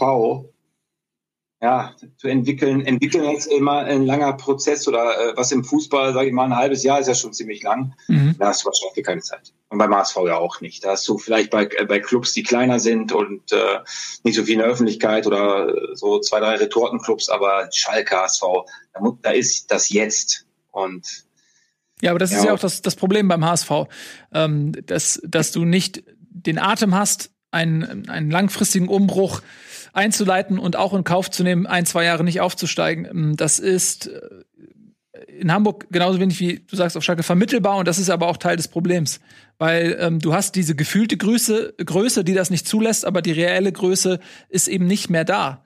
Und dann schleppst du das Problem, was, was zum Untergang geführt hat, schleppst du mit in die zweite Liga und dieses verhindert dann den Neuaufbau. Das ist ja, ja oder, oder, du, oder du musst Protagonisten haben, die echt Macher sind, die sich da hinstellen und sagen, bam, rhetorisch, die einen Namen haben, die, ähm, die wirklich auch zeigen, ja, okay, das ist jetzt so, wie es ist und äh, wir machen das. Und ich finde immer, das Problem ist immer, ich glaube, dass ganz viele Traditionsgruppen mit diesen Machertypen, aus der Vergangenheit hast du ganz viele Sachen gesehen, die, ähm, äh, die das eigentlich passen. Das Problem ist bei Traditionsgruppen, du hast Aussichtsrat, Clubrat, den Rat, jeder redet halt so ein bisschen mit. Und diese Machertypen, die ziehen natürlich die ganze Sonne so ein bisschen auf sich und die anderen werden dann eifersüchtig dann versuchen sie doch über Teamarbeit und äh, wir machen alles zusammen. Ich habe so in Traditionsclubs habe ich immer so das Gefühl, ey, dieser Macher, den, den müsst ihr dabei haben und dann ist es halt nicht alle mit zusammen Schmusekurs, sondern da geht's lang. Das, ähm, ich, ich glaube eigentlich, das ist, das könnte ein guter Weg sein für diese Clubs, die so wo, wo diese Fans ja sterben würden für solche, für solche Clubs. Mhm. Ja, bin mal gespannt, was auf Schalke, äh, wie sich das entwickelt, aber auf jeden Fall, Nico, äh, um deine Frage zu antworten, ja, 100 Prozent sehe ich Parallelen und zwar nicht wenige. Und, ähm, und dann will ich noch eine letzte schnell hinterher schieben. Ja? Glaubt ihr, dass das, also, oder was wäre in euren Augen der Schlüssel gerade? weil die Verzweiflung darüber ist ja enorm groß. Und wenn ich Peter höre, dann ist ja alles, was er sagt, im Prinzip richtig, auch rund um die Mannschaft. Aber es wirkt dann alles jetzt schon so, dass dieser Trainer gar keine Chance hat, außer einen glücklichen Sieg, ähm, also das Ruder rumzureißen. Und das heißt ja eigentlich schon wieder Trainerwechsel, den sich dann der Verein nicht leisten kann. Also was glaubt ihr? Ja, Trainerwechsel kann der Verein nicht leisten, hast du ja gerade richtig gesagt. Und Gut, Frage selber beantwortet. Ja. ja, sie kommen halt noch ein paar, kommen noch ein paar Spiele, die sie vielleicht eher gewinnen können gegen Teams auf ihrer Kragenweite. Aber ja, wird langsam dunkel auf Schalke. Mhm. Also aus meiner äh, Erfahrung für Trainerwechsel ist immer Geld. Immer. ja, wirklich, immer Geld und ja. äh, weil, weil lass uns auch ehrlich sein, ähm, ähm, äh, wenn Schalke 04, da gehen immer noch ganz viele Trainer hin, weil der Trainer an sich denkt immer, jeder Trainer denkt, ich krieg das hin. Also, also ich sag mal, so 90 Prozent äh, der Trainer, die ja sehr gesundes Selbstbewusstsein haben, auch ein bisschen immer so Richtung Narzissmus und so gehen, die denken alle, wir kriegen das hin. Und, und ich habe aus meiner, aus meiner, aus meiner Erfahrung, ich bin ja selber auch ein paar Mal schon entlassen, ähm, da war, war auch nie Geld da und trotzdem habe ich doch die Hand gekriegt. Aber ich, aber auf gar keinen Fall wünsche ich Manuel Baum das. Der soll da auf jeden Fall das, äh, das rumkriegen und das äh, auch schaffen. Ähm, Schade. Das war so eine Steilvorlage, Peter. Kriegst du das hin? nee, lass, mal, lass mal Manu das machen. Äh, weil, weil ich, es ist auch jetzt sehr interessant, ähm, noch einmal mit den äh, Spielern, die, die sie jetzt rausgeschmissen haben. Jetzt hat man ja Gladbach, das ist so ein Schockeffekt, aber es kann ja trotzdem ein Prozess in der Mannschaft stattfinden. Ja, vielleicht irgendwie in der Rückrunde. Okay. Vielleicht da ein, zwei Siege mal gegen Bielefeld gewinnen oder mal gegen Köln gewinnen, ja. vielleicht so einen kleinen Positivtrend, dass man so zumindest aus der Situation rauskommt, dass es völlig hoffnungslos ausschaut und man irgendwie das Gefühl hat, okay, es wird knapp werden, aber wir haben eine Chance, es zu schaffen. Die Frage ist natürlich dann, selbst wenn sie es schaffen, der HSV hat ja auch zwei, dreimal auf der letzten Drille den Klassenhalt geschafft. Das bedeutet nicht automatisch, dass der Abwärtstrend gestoppt ist. Von daher, selbst wenn sie es schaffen sollten, unter der Gnade anderer Vereine, die noch schlechter sind, heißt das nicht, dass sie im nächsten Jahr nicht quasi, dass die Reise nicht weitergeht. Ähm, von daher, ja, mal schauen. Also, äh, wir machen ein kleines bisschen Werbung, dann haben wir noch jede Menge Spiele, über die wir sprechen wollen. Leute, da sind so lecker rein bei, wie zum Beispiel Union gegen Eintracht Frankfurt. Da ähm, haben wir noch einiges zu sagen heute, ne? Jetzt, wer die nicht da ist. Bis gleich.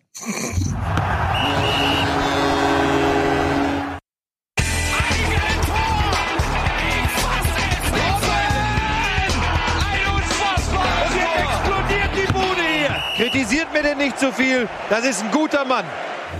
Herzlich willkommen zurück bei Bundesliga Live heute mit Peter Hüballer zugeschaltet, ebenso wie Nico und Tobi aus der Ferne. Heute das Studio gehört ganz alleine mir. Eddie ist leider krank, gute Besserung. Und äh, gerade hat ich angekündigt, dass wir noch über Union gegen Frankfurt sprechen. Aber bevor wir das machen, ziehen wir ein Spektakel vor, ein äh, muss ich jetzt auch, warte, wo bin ich denn so? Warum machen wir das jetzt alle so? Ist das so der Punkt, wo wir uns, wo unsere ja, Hände genau, sich einmal, treffen einmal, und wir, wir magisch. Geschlossenheit. Ah, Geschlossenheit, yeah, Geschlossenheit, genau. Ähm, so gewinnst du Spiele, so, nur, nur aus so. mannschaftlicher Geschlossenheit. Ja. Ich, einen Kreis vorher machen, das war, das ist sehr, sehr wichtig. Das hat ja. früher übrigens super, nee, jetzt ja. habt ihr das auch gemacht. Das war so, wer, in meiner Mannschaft, wir waren mit die Ersten, die diesen Kreis gemacht haben. Wir mussten wir das machen, weil ich habe über Kreisliga gespielt. Ja. Aber hahaha. Aber wir waren der festen Überzeugung, dass das was bringt. Was habt ihr denn, was habt ihr denn geschrieben? Äh, nee, einfach immer so äh, und gegrölt und ja, so mal. Und der Gegner hatte richtig Angst, glaube ich. Aber das hat auch nur eine Saison und dann hat's jeder gemacht. Ja. Ähm, was ja. jeder macht gerne, ist gegen Werder Bremen fünf Tore schießen. Das ja. ist tatsächlich oh. etwas. Ja, oh. haben einfach viele Leute Spaß dran. So auch der VfL Wolfsburg in einem spektakulären Spiel. 3 zu 3, glaube ich, war es äh, zur Halbzeit. Am Ende 5 zu 3 für die Niedersachsen.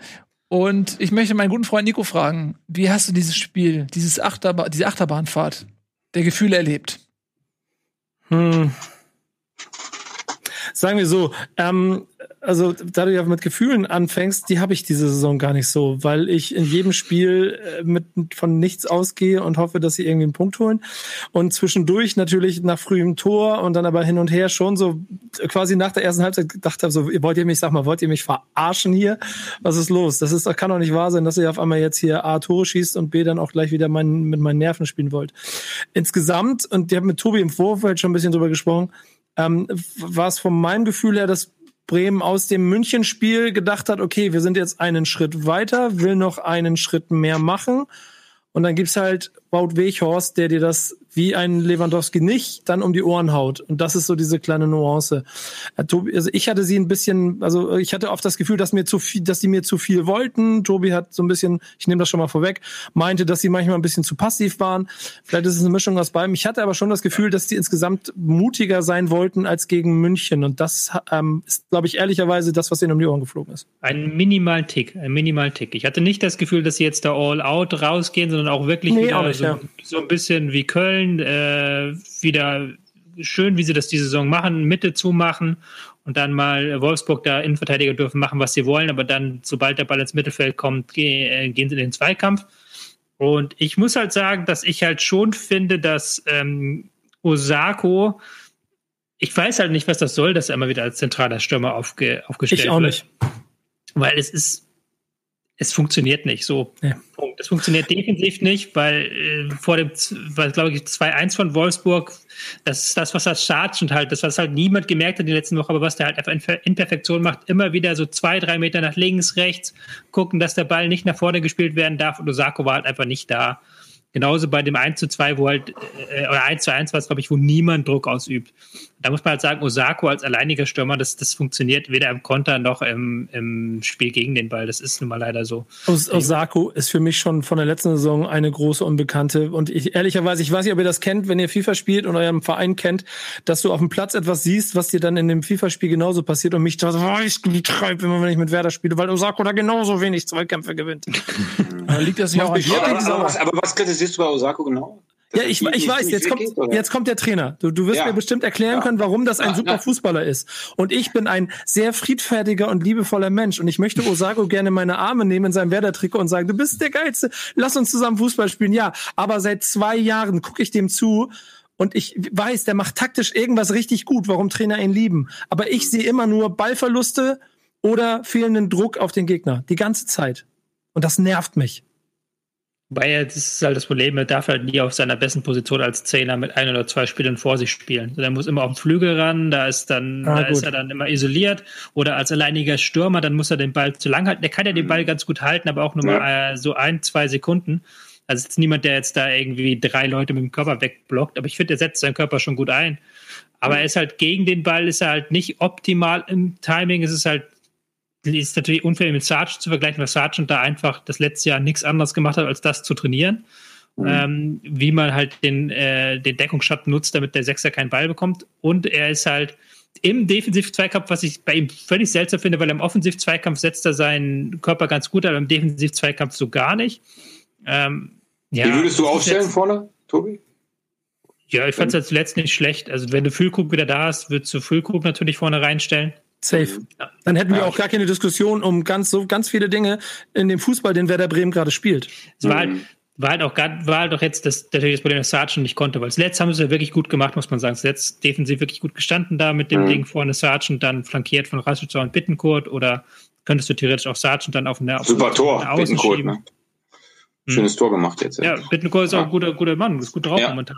Ja, ja. Das macht ja auch Spaß und, und vielleicht, ich meine, wir haben noch viele Spiele, deswegen müssen wir vielleicht Werder auch nicht so ausführlich, jetzt können wir auch relativ kurz abkanzeln, weil das auch am Ende dann doch auch, also ich finde, äh, und da gehe ich voll mit meinem Coach, ähm, ärgerlich, eigentlich, also das letzte zählt nicht, also verlierst du 4-3 und 4-3 ist dumm gegen dieses Wolfsburg zu verlieren.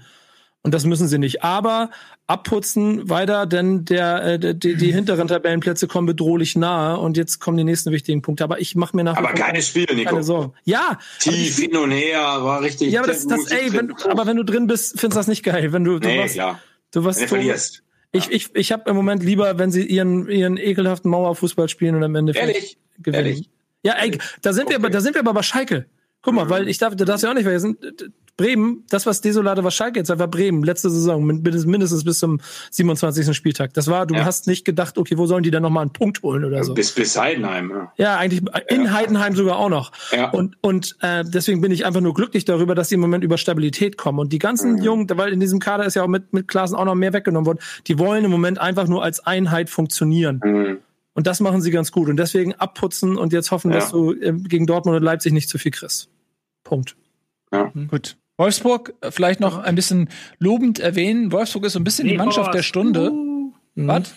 Wie viel Hütten macht Welchhorst? Wie viel Hütten macht er? Ist er sein Spieler, Tobi? Warum? Ja, ich habe, ich hab, der, der hat mich, äh, der ist eigentlich permanent mich am enttäuschen, weil ich ihm schon seit, äh, ich glaube seit zwei Saisons oder so sage ich ihm mindestens 25 Tore voraus. Wird er dies ja auch nicht schaffen. Das ist halt, da ist er beim falschen Verein für. Da hat Wolfsburg zu wenig Offensivaktionen für. Aber der ist jetzt bei wie viel? Sieben oder acht Toren? Oder sechs? Ich habe es jetzt gerade gar nicht auf dem Schirm, aber hat jetzt wieder ein großartiges Spiel gemacht da vorne, hat Bälle äh, gehalten. Und geil fand ich auch gerade solche Aktionen wie vor dem 1-1 wo er dann halt den Weg in die Spitze geht. Er weiß, er, der kriegt ja keinen Ball, aber er zieht mhm. halt einen Spieler ja, mit genau. sich. Er zieht mhm. halt einen Spieler mit sich und sorgt dafür, dass Baku da den Schuss, äh, Schussweg frei bekommt. Und sowas macht er halt permanent. Der ist permanent in Bewegung, macht permanent äh, Sachen für die Mannschaft. Ich mag den, ich mag den sehr gern. Ja, wir sind ja heute ein bisschen in Nils Bohnefeld äh, Mentalitätsshow hier. Ja. Und äh, ich habe ja gegen Wout Weghorst äh, in der Eredivisie war ich ja sein, sein gegnerischer Trainer gegen AZ Alkmaar. Mhm. Und, und das ist auch, du, du versuchst als Trainer immer so, du, ähm, du schlitzt immer so einen Spieler auf in dem Sinne, was kann der technisch, taktisch, da gibt's ja so ganz viele Pläne. Und Wout Weghorst hat auch ganz oft ersten Kontakt versprungen, zweiten Kontakt versprungen. Mhm. Aber der ist gelaufen und hat mal locht und hat sich wieder hochgezogen, hatte immer eine Krise, hat fast geheult auf dem Platz und immer gefährlich. Also immer, ich habe in Leverkusen mal mit Stefan Kiesling zusammengearbeitet, auch im Training, immer hin und her. Immer, wo die Innenverteidiger einfach gesagt haben, boah, äh, so, so und, und, und ja, das ist so richtiger, wo ich auch gedacht habe, Mann, also ein ganz feiner Spieler ist das ja nicht. Wenn wir über Bittenkurt oder solche Jungs ja reden, das ist ja, aber das ist so eine Mentalitätsmaschine und immer wenn, der verballert ja auch ein paar Chancen, aber der, der zieht sich dann selber raus und kommt dann wieder. Und das ist auch ein, eine Führungspersönlichkeit mitreißen ohne viel Texten. Und äh, finde ich auch total interessanter Typ. Ich fand es so schön, als er das Tor gemacht hat und dann zur Eckpfanne läuft und sagt, ich hab's doch gesagt. Ja, ich hab's ja, doch gesagt. Das, da bin ich, da bin ich ein bisschen bei Tobi. Ich habe die ganze Zeit das Gefühl, dass er selber irgendwie unzufrieden damit ist, was ja. er da spielen muss. Der wird gerne mehr, weil er quasi dem Trainer auch immer sagen will, ja, lass mich doch mal von alleine hier. Ne? Aber ja, und wahrscheinlich auch ganz oft, weil Wout Weghorst hat jetzt nicht diese typische NLZ-Ausbildung, ähm, der kam auch über Amateurclub, über Herakles Almelo, dann AZ. Ähm, der hat wahrscheinlich ganz oft gehört, was er nicht kann. Mhm. Und das ist natürlich ja. bei den gepuderten NLZ-Jungs, die so mit 15, ja, du wirst da und sieben Berater und was sie nicht alles haben, die hören mit 15, wie geil sie sind. Und Wout Weghorst hat irgendwann mal mit 23 wahrscheinlich zum ersten Mal gehört, du kannst was werden. Und dann, okay, aber er weiß genau, ich muss arbeiten, machen, tun, arbeiten. Und das, das ist äh, super zu sehen, dass der echt so, so und wahrscheinlich ja nächstes Jahr vielleicht den nächsten Step sogar macht. Und ich finde halt bei Wolfsburg dann auch jetzt, wenn man sich das jetzt zusammenfasst, und dieses Spiel ist dann ja auch mal ein Indiz, was sie können, äh, fast wieder ähm, sinnbildlich überraschend. Jetzt sind sie nämlich die Mannschaft, die neben Leverkusen immer noch ungeschlagen ist und auf einmal in Europa League Plätzen Region ist. Wenn wir hier vor ein paar Wochen noch quasi den Trainer, also ja auch durch Medien angezählt gesehen haben, dass da vielleicht äh, einer weg muss. So. Habe ich letzte Woche schon gesagt, das ist ja, hat ja nichts mit der Leistung zu tun gehabt, mit dem Trainer angezählt. Ja, ja, genau. Aber hatten wir letzte Woche schon. Ähm, aber lass sie mal gegen Bremen verlieren, dann, dann ist es wieder ein, dann ist es wieder ein Trainerthema. Eins noch zu Weghorst, äh, war letzten Jahre immer in den Top 5 der Spieler mit den meisten Sprints in der Bundesliga. Ist aber tatsächlich jetzt selbst in der eigenen Mannschaft nur auf dem zweiten Rang, weil Riedle Barco noch ein paar Sprints mehr gemacht ah, okay. hat als Wechhorst. Der ist unfassbar wichtig als Rechtsverteidiger. Ja. Spieler mit den meisten Sprints in der Bundesliga ist übrigens Leon Bailey von Bayer Leverkusen, der am Wochenende oh. 0 zu 0 gespielt hat gegen Hertha BSC. Das Spiel können wir übrigens in zwei Sätzen zusammenfassen. Ja, dann machen wir das doch. Ist, ja, der eine davon ist ein langer Gena. ja. Völlig zu Recht. Ein 0 zu 0 der etwas langweiligeren Sorte. Leverkusen wollte und konnte nicht und Hertha konnte, konnte und wollte nicht. ich habe ich hab's, genau. ich hab's ja so ein bisschen aufgeschrieben, glaube ich, auf den Tagesordnungszettel mit dem Berliner Derby, das jetzt, glaube ich, am Freitag ist. Am mhm. Freitag steigt Union gegen Hertha, beide Teams gehen da rein und Hertha kann zumindest nach diesem Spiel gegen Leverkusen mit einem defensiv halbwegs guten Gefühl reingehen. Weil das haben sie ja gemacht, da haben sie viel Arbeit geleistet, da haben sie es gut äh, matt gestellt, gut kalt gestellt, den Gegner. Nach vorne ging da nicht viel. Aber das haben sie ähm, defensiv gut gemacht. Vielleicht können sie diese Leistung gegen Union retten, wobei gegen Union wieder eine andere Art von Fußballspiel gefragt ist. Mhm. Aber ja, gegen jetzt, ähm, gegen, gegen Leverkusen haben sie ganz klar auch, finde ich, signalisiert, dass so, wir sind jetzt hier nicht der Favorit, so, macht mal Leverkusen. Und Leverkusen ist ja auch arg person gebeutelt, person personell gebeutelt und hat ja auch eine Doppelbelastung mit der Euroleague und man hat schon gemerkt, dass ähm, die zwar viel Ballbesitz hatten und das bessere Team waren, aber kaum Torgefahr entwickeln konnten. Patrick aber, Schick musste 90 Minuten spielen. Mal, ne? aber Leverkusen, wenn die so dran sind, wo du denkst, okay, jetzt ganz nach oben, dann äh, ich habe ich hab nur das Ergebnis gesehen, ich habe das Spiel nicht mhm. gesehen. Wo ich dachte 0-0, denke ich, ah, eigentlich das ja. wäre eine Chance, glaube ich, Zweiter zu werden. Ja, wenn sie gewonnen hätten, ja, okay. wären sie ja. äh, bei 21 Punkten gewesen. Ja, Zweiter. Es ist, ist wahr, aber ich will jetzt tatsächlich, wie Nils gesagt, auch gar nicht nach draufhauen, weil die mhm. Bank war Niklas Lomb, Tin Jetwai, Wendell, Mitchell Weiser und Emrehan äh, Gedikli. Oder wie man den ausspricht. Also da war, sind halt äh, zwei Jugendspieler und drei Verteidiger drin. Also du konntest halt auch nachher gar nicht mehr nachlegen, offensiv. Ja. Ist so ein bisschen noch die Frage, ob dann auch so, also da haben wir bei Dortmund gar nicht drüber gesprochen, aber dann doch wieder diese sehr taffen äh, Terminpläne dann auch dafür sorgen, dass Leverkusen hier einfach die paar Prozent fehlen, um nicht noch, noch die eine Hütte zu machen. Ja, aber das kannst du, das, das ist, das kannst du mittlerweile bei allen oben sagen. Ja, das meine ich. Also jetzt, bei Dortmund haben wir es nicht gemacht. Wirklich, es gibt halt keine Mannschaft oben drin, die dieses, an diesem Wochenende Meisterleistung gemacht hat. Selbst Gladbach hat bei diesem 4-1 in der ersten Halbzeit nicht gut ausgesehen. Das darfst du nicht vergessen. Mhm. Die sind, die gehen alle auf dem Zahnfleisch mittlerweile.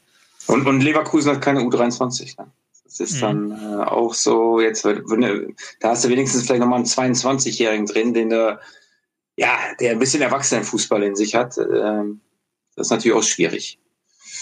So sieht's aus, ja. Die mussten tatsächlich auch so ein bisschen Tribut ähm, zollen, dieser hohen Belastung und ähm, dem personellen Aderlass. Aber nach wie vor liegt Leverkusen auf Kurs, was dieses erste Saisondrittel angeht. Das gilt in dem Fall für Hertha nicht unbedingt. Die sind bei acht Punkten und sind äh, weniger äh, ekstatisch gestartet, als man das im Vorfeld sich erhofft hatte bei diesen äh, neureichen Köpenick, nee, Köpenicker sind die anderen, ne? Wo kommen die eigentlich hier, die anderen hier, Berlin? Wer ist Charlottenburger? Charlottenburg. Charlottenburg, nicht?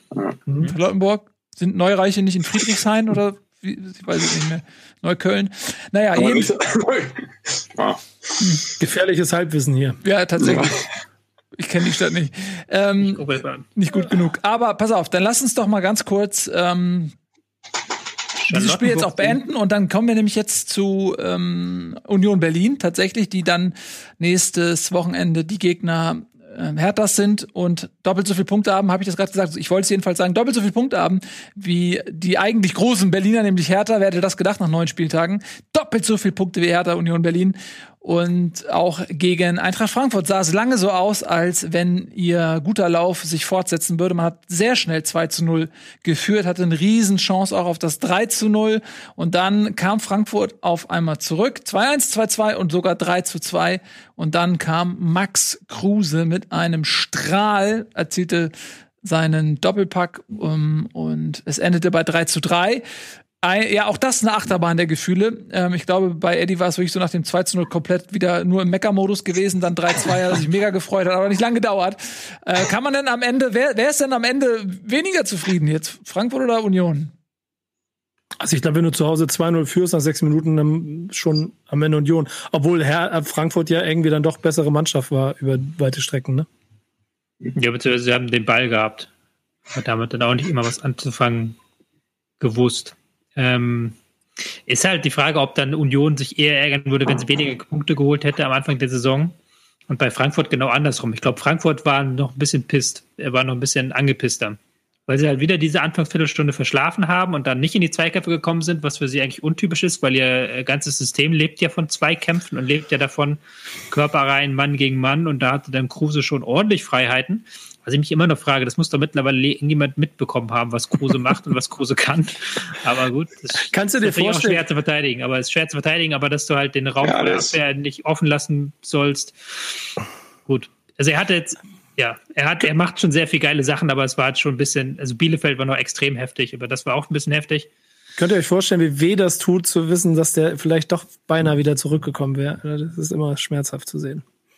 Aber hätte der denn auch funktioniert so, wie bei Union? Das wäre die Frage. 100 100 Prozent. Hundertprozentig, Ich okay. Das ist auch so, da ist wieder Qualität, der funktioniert überall, oder? Ja, ja.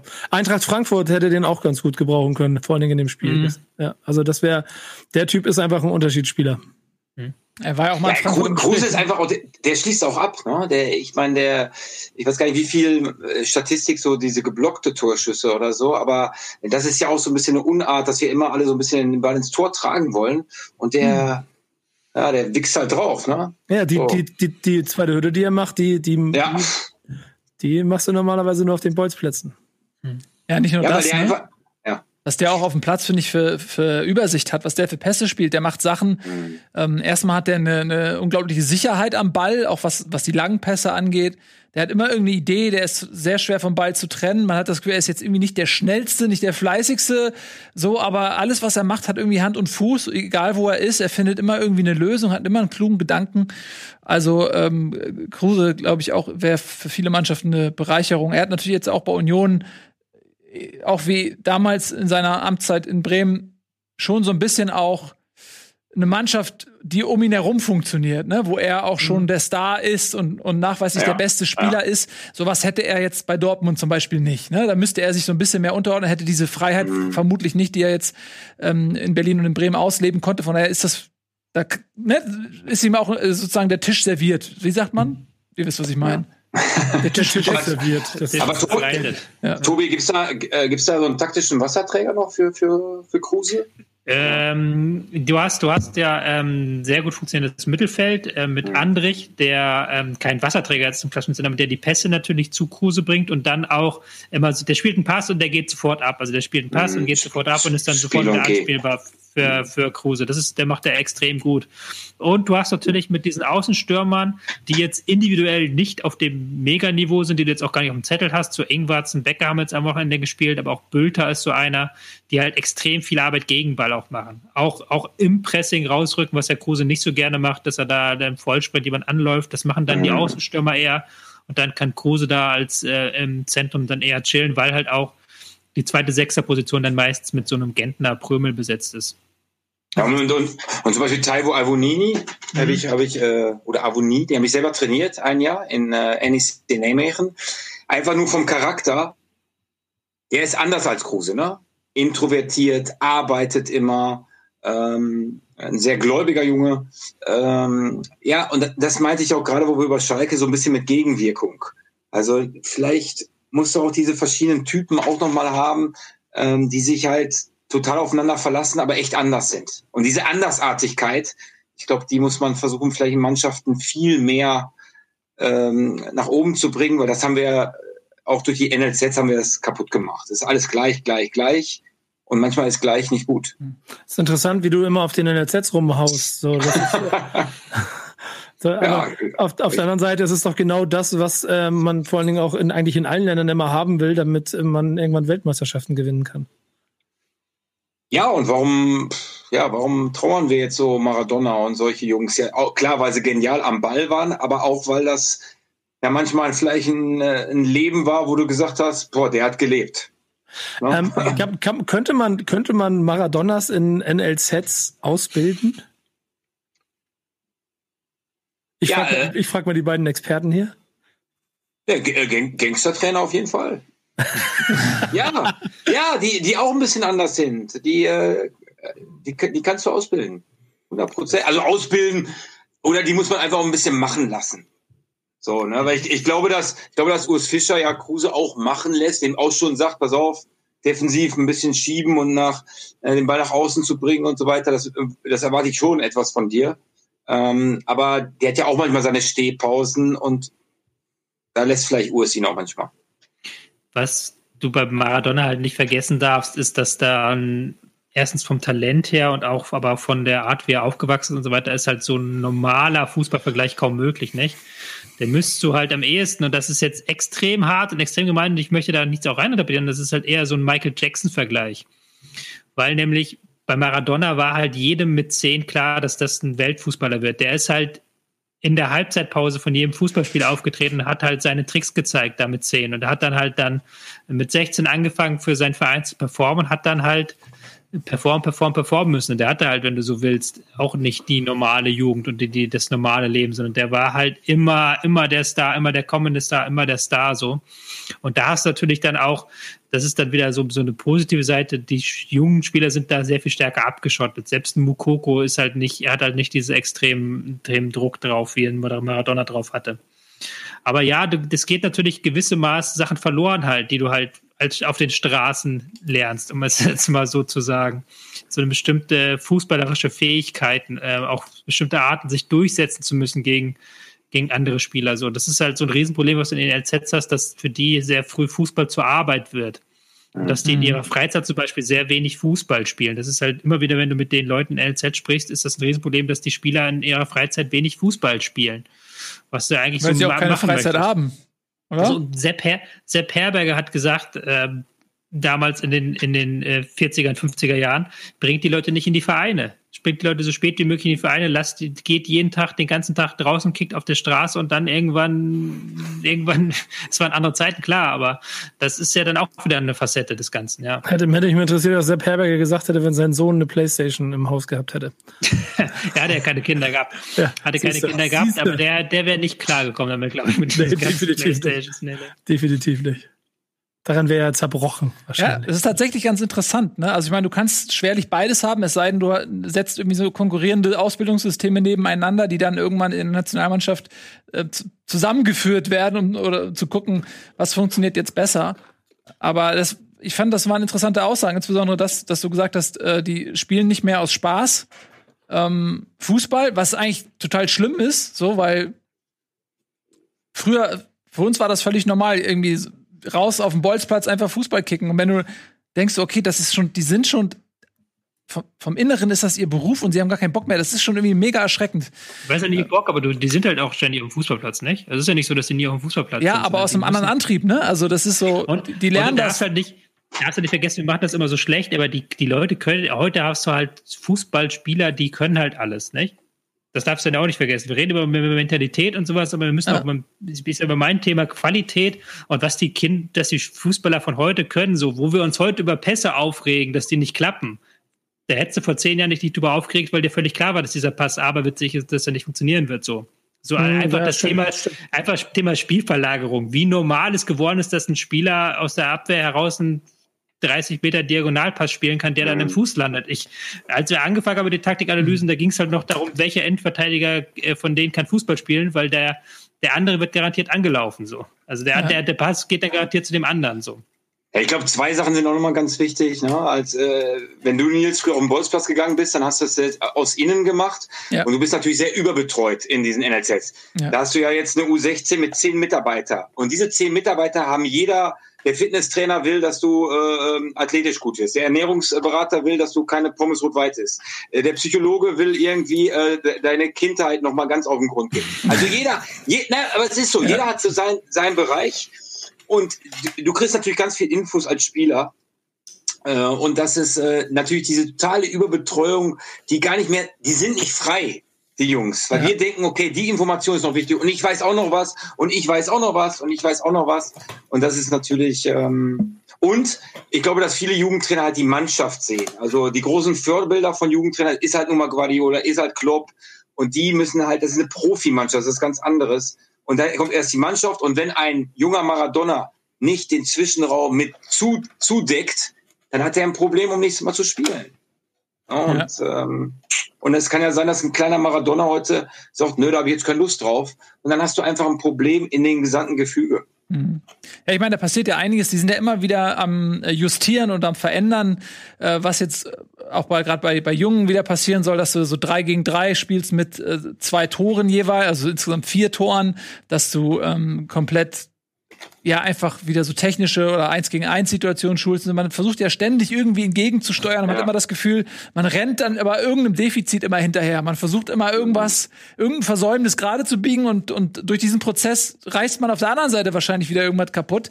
Ähm, erst hat man keine Stürmer, dann hat man keine Außenverteidiger, whatever. Mal gucken, was das nächste ist. Äh, irgendwas wird es sein. Ähm, kann man, glaube ich, eine ganze Sendung drüber füllen, was, was dieses Thema Nachwuchsförderung angeht. Aber wir haben noch ein, zwei Spiele auf der Liste Liste, denen ich zumindest mal einige wenige Worte noch gönnen wollen würde. Zum Beispiel Stuttgart gegen Bayern München. Das war nämlich auch ein sehr interessantes Spiel.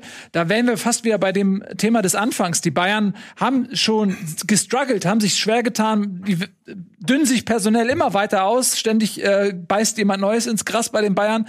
Trotzdem haben sie sich irgendwie aufgerafft und dieses Spiel gegen starke Stuttgarter 3 zu 1 gewonnen. Das hätte auch ein bisschen anders laufen können, wenn die Stuttgarter einen Elfmeter kriegen bei Süles Handspiel oder das ähm, Foul an Manuel Neuer ähm, nicht gepfiffen, beziehungsweise vom VAR geahndet wird, sodass das Tor dann für Stuttgart zählt. Hätte es auch ein bisschen anders ausgehen können. Am Ende muss man sagen, ja, die Bayern haben es mit einer ähm, Souveränität ja, nee, es war nicht so souverän, aber sie haben es sie haben's, sie haben's mit ihrer Routine irgendwie nach, nach Hause geholt und die jungen, wilden Stuttgarter, denen fehlt am Ende so ein bisschen äh, das Fortune und auch die Chancenverwertung, um die Bayern, glaube ich, dann am Ende zu schlagen. Schön zusammengefasst, ja. Gut, wer von euch hat denn Lust, ähm, Leipzig gegen Bielefeld zusammenzufassen? Ähm, kann ich gerne machen, ja. weil ähm, Leipzig sich da auch sehr Mühe, äh, sehr, sehr viel äh, Mühe hat geben müssen gegen Bielefeld, die mal wieder ganz gut verteidigt hatten. Ähm, Leipzig, das merkst du, das betone ich auch immer wieder, wenn da nicht die A-Alp spielt, dann äh, läuft das hinten und vorne nicht so gut. Sind halt sehr froh, dass sie Angelini momentan haben, der ähm, wirklich immer an der vordersten Abseitslinie steht, der dann als Außenverteidiger den diagonalen Weg reingeht in den Strafraum und die Dinger dann auch reinmacht. Das war so ein bisschen der Knotenlöser. Doch auch in der zweiten Halbzeit ähm, hat Bielefeld nicht aufgesteckt, hat, haben noch einige gute Konterangriffe auch gezeigt. Bisschen harmlos vorm Tor und dann leider auch mit einem Patzer am Aufbauspiel, den Leipzig eiskalt ausgenutzt hat. Also auch Leipzig dann mit etwas Mühe, aber äh, im Gegensatz zu Dortmund haben sie den Pflichtsieg geholt. Sehr schön, schön zusammengefasst. Uh, mir gut gefallen. Punkt. Haben wir Solltest du auch beruflich machen. haben wir Bewerber für Augsburg gegen Freiburg? Oh nee, ich bin raus. ja. Tobi, mach du. Ich glaube, Tobi. Es ist halt, Freiburg geht jetzt wieder, haben jetzt am Anfang der Saison spielerisch versucht und jetzt gehen sie drei Schritte zurück, weil die Ergebnisse gefehlt haben und gehen halt wieder dieses Christian Streich. Wir müssen, wir müssen die Gegner ärgern, wir müssen, wir müssen äh, kämpfen, wir müssen mit Kampf ins Spiel kommen. Ich kann da den Dialekt nicht. ähm, und haben das dann ganz gut gemacht über weite Strecken hinweg. Doch Augsburg ist halt momentan so die Mannschaft, die im Zweifel das Glück auf ihrer Seite hat und dann aus sehr wenig äh, Tormöglichkeiten immer das Tor macht. Ja. Und ich mochte, ich mochte Streich, als er gefragt wurde, ob er Bundestrainer werden will, dass er meinte, hast du gesehen, wie viele Punkte wir hier eigentlich geholt haben? also das fand ich gut. Ja. Ich mag den Typen. Und Mainz gegen Hoffenheim haben wir noch zwei, ja, ein Aufeinandertreffen zweier Mannschaften, die sich so ein bisschen halb im Krisenmodus befinden, halb ähm, auch nicht. Mainz so ein bisschen in der letzten Woche mit äh, dem 3 zu 1 Sieg und drei Mateta-Toren so ein bisschen ähm, sich, sich selbst wieder äh, rausgerissen da aus dem Abstiegskampf und Hoffenheim ist wahrscheinlich die Mannschaft, die es äh, am härtesten getroffen hat, was so Corona-bedingte Ausfälle angeht, ähm, die zudem auch noch ein gewisses Unglück, sag ich mal, haben, was späte Gegentore angeht, äh, in der letzten Woche gegen äh, Stuttgart, ne, war es, als sie noch das, den Ausgleich kassiert mhm. hatten in der, in der äh, letzten Minute. Äh, mit einem 1 zu 1, ja, ich habe nicht so, ich habe die Zusammenfassung tatsächlich von diesem Spiel nur gesehen. Es kann, kann halt keiner so richtig zufrieden sein. Ah, keiner kann so. zufrieden sein. Ja, weil Hoffenheim hatte gerade in der Anfang der zweiten Halbzeit gute Chancen, haben dann sehr viel Dominanz reingebracht. Aber nach der roten Karte hätte eigentlich auch Mainz dann nochmal ähm, das Ding machen können. Es war schon ein Spiel auf Messerschneide mit einem Unentschieden, mit dem niemand so richtig glücklich ist, auch aufgrund der Tabellensituation. Ja, aber Mainz jetzt ein bisschen gepunktet auch, ne? Also ja, Punkt gut. Aber halt früh 1-0 gemacht. Ist halt immer blöd, wenn du früh das 1-0 machst und dann eigentlich nur verteidigen willst mhm. und dann das 1-1 kassiert, dass dann am Ende nochmal so ganz, äh, plötzlich der Gegner zu zehnt ist und du gedanklich nochmal auf Angriff mhm. schalten musst. Das kriegen die wenigsten Teams hin und das ist auch für Mainz dann ein bisschen schwierig mhm. gewesen. Ja, Mateta muss man sagen, wieder sehr viel Gefahr ausgestrahlt, einen Pfostenschuss gehabt. Mm, der ist da momentan so ein bisschen das Zentralgestirn vorne drin, also der funktioniert ganz gut. Äh, für mhm. Leute, die ihn bei Kickbase oder Communio haben, Glückwunsch, der funktioniert momentan. Äh, unsere Zeit ist vorbei. Peter, vielen lieben Dank, dass du wieder bei uns warst. Ja, so schnell geht das. Keine, Sechs, sechste Mal, Nils. Keine, ja. Doppelter Hattrick. Du bist, glaube ich, tatsächlich Rekordhalter. Mhm. Zu Recht. Und da solltest du auch deinen Titel äh, verteidigen. Ne? ja. Wir momentan, ja, manchmal, klar laden wir einfach Leute ein, nur damit sie dir gefährlich werden, damit du dann wiederkommst. ah, so, das ist äh, das Provokationsmethode. Sehr Exakt, gut. so ist das. Ähm, okay, noch ganz kurz, okay. bevor wir Ende machen, was steht bei dir so als nächstes an? Bring uns mal auf den neuesten Stand. Ja, im Moment bin ich vereinslos, aber ähm, äh, es geht immer weiter. Du, du, hast ja auf jeden Fall Bewerbungen ausgesprochen hier. Also wenn, wenn, wenn Schalke nicht mehr weiter weiß, ne, geben wir deine Nummer weiter. Ja. Aber ja. es äh, immer, es geht immer irgendwie weiter. Also bin schon so oft hingefallen, eigentlich auch diesmal werde ich wieder aufstehen. Da bin ich von überzeugt. Und, und nächstes Jahr siebte, siebte Mal zur Bundesliga. Ich hoffe dann wieder live natürlich. So oder so, Peter. Und ja. wenn du irgendeinen, wenn du äh, Schweißermeister wirst und nochmal umschulst, du wirst trotzdem immer einen Platz in dieser Sendung haben. Ähm, also dir äh, viel Erfolg, dass du was findest, worauf du Lust hast und was dich reizt. Ich weiß ja, dass du auch viele Angebote hast, aber da äh, muss, muss natürlich auch was bei sein, wo du selber auch sagst, äh, das passt zu mir. Und da wünsche ich dir viel Glück bei der Suche. Sag auf jeden Fall Bescheid, wenn du, wenn, wenn du in Vertragsgesprächen bist, dann klinge ich mich mal mit ein. Und ähm, Genau, verhandelt, weil ich das Ich glaube, du bist so ein eisenharter Berater. Ich, eisenharter ich wollte eigentlich Berater. als Berater, aber ich wechsle jetzt. Ja. Ich gehe zu mir. Geh zu mir, komm zu mir. Ich mach das gut.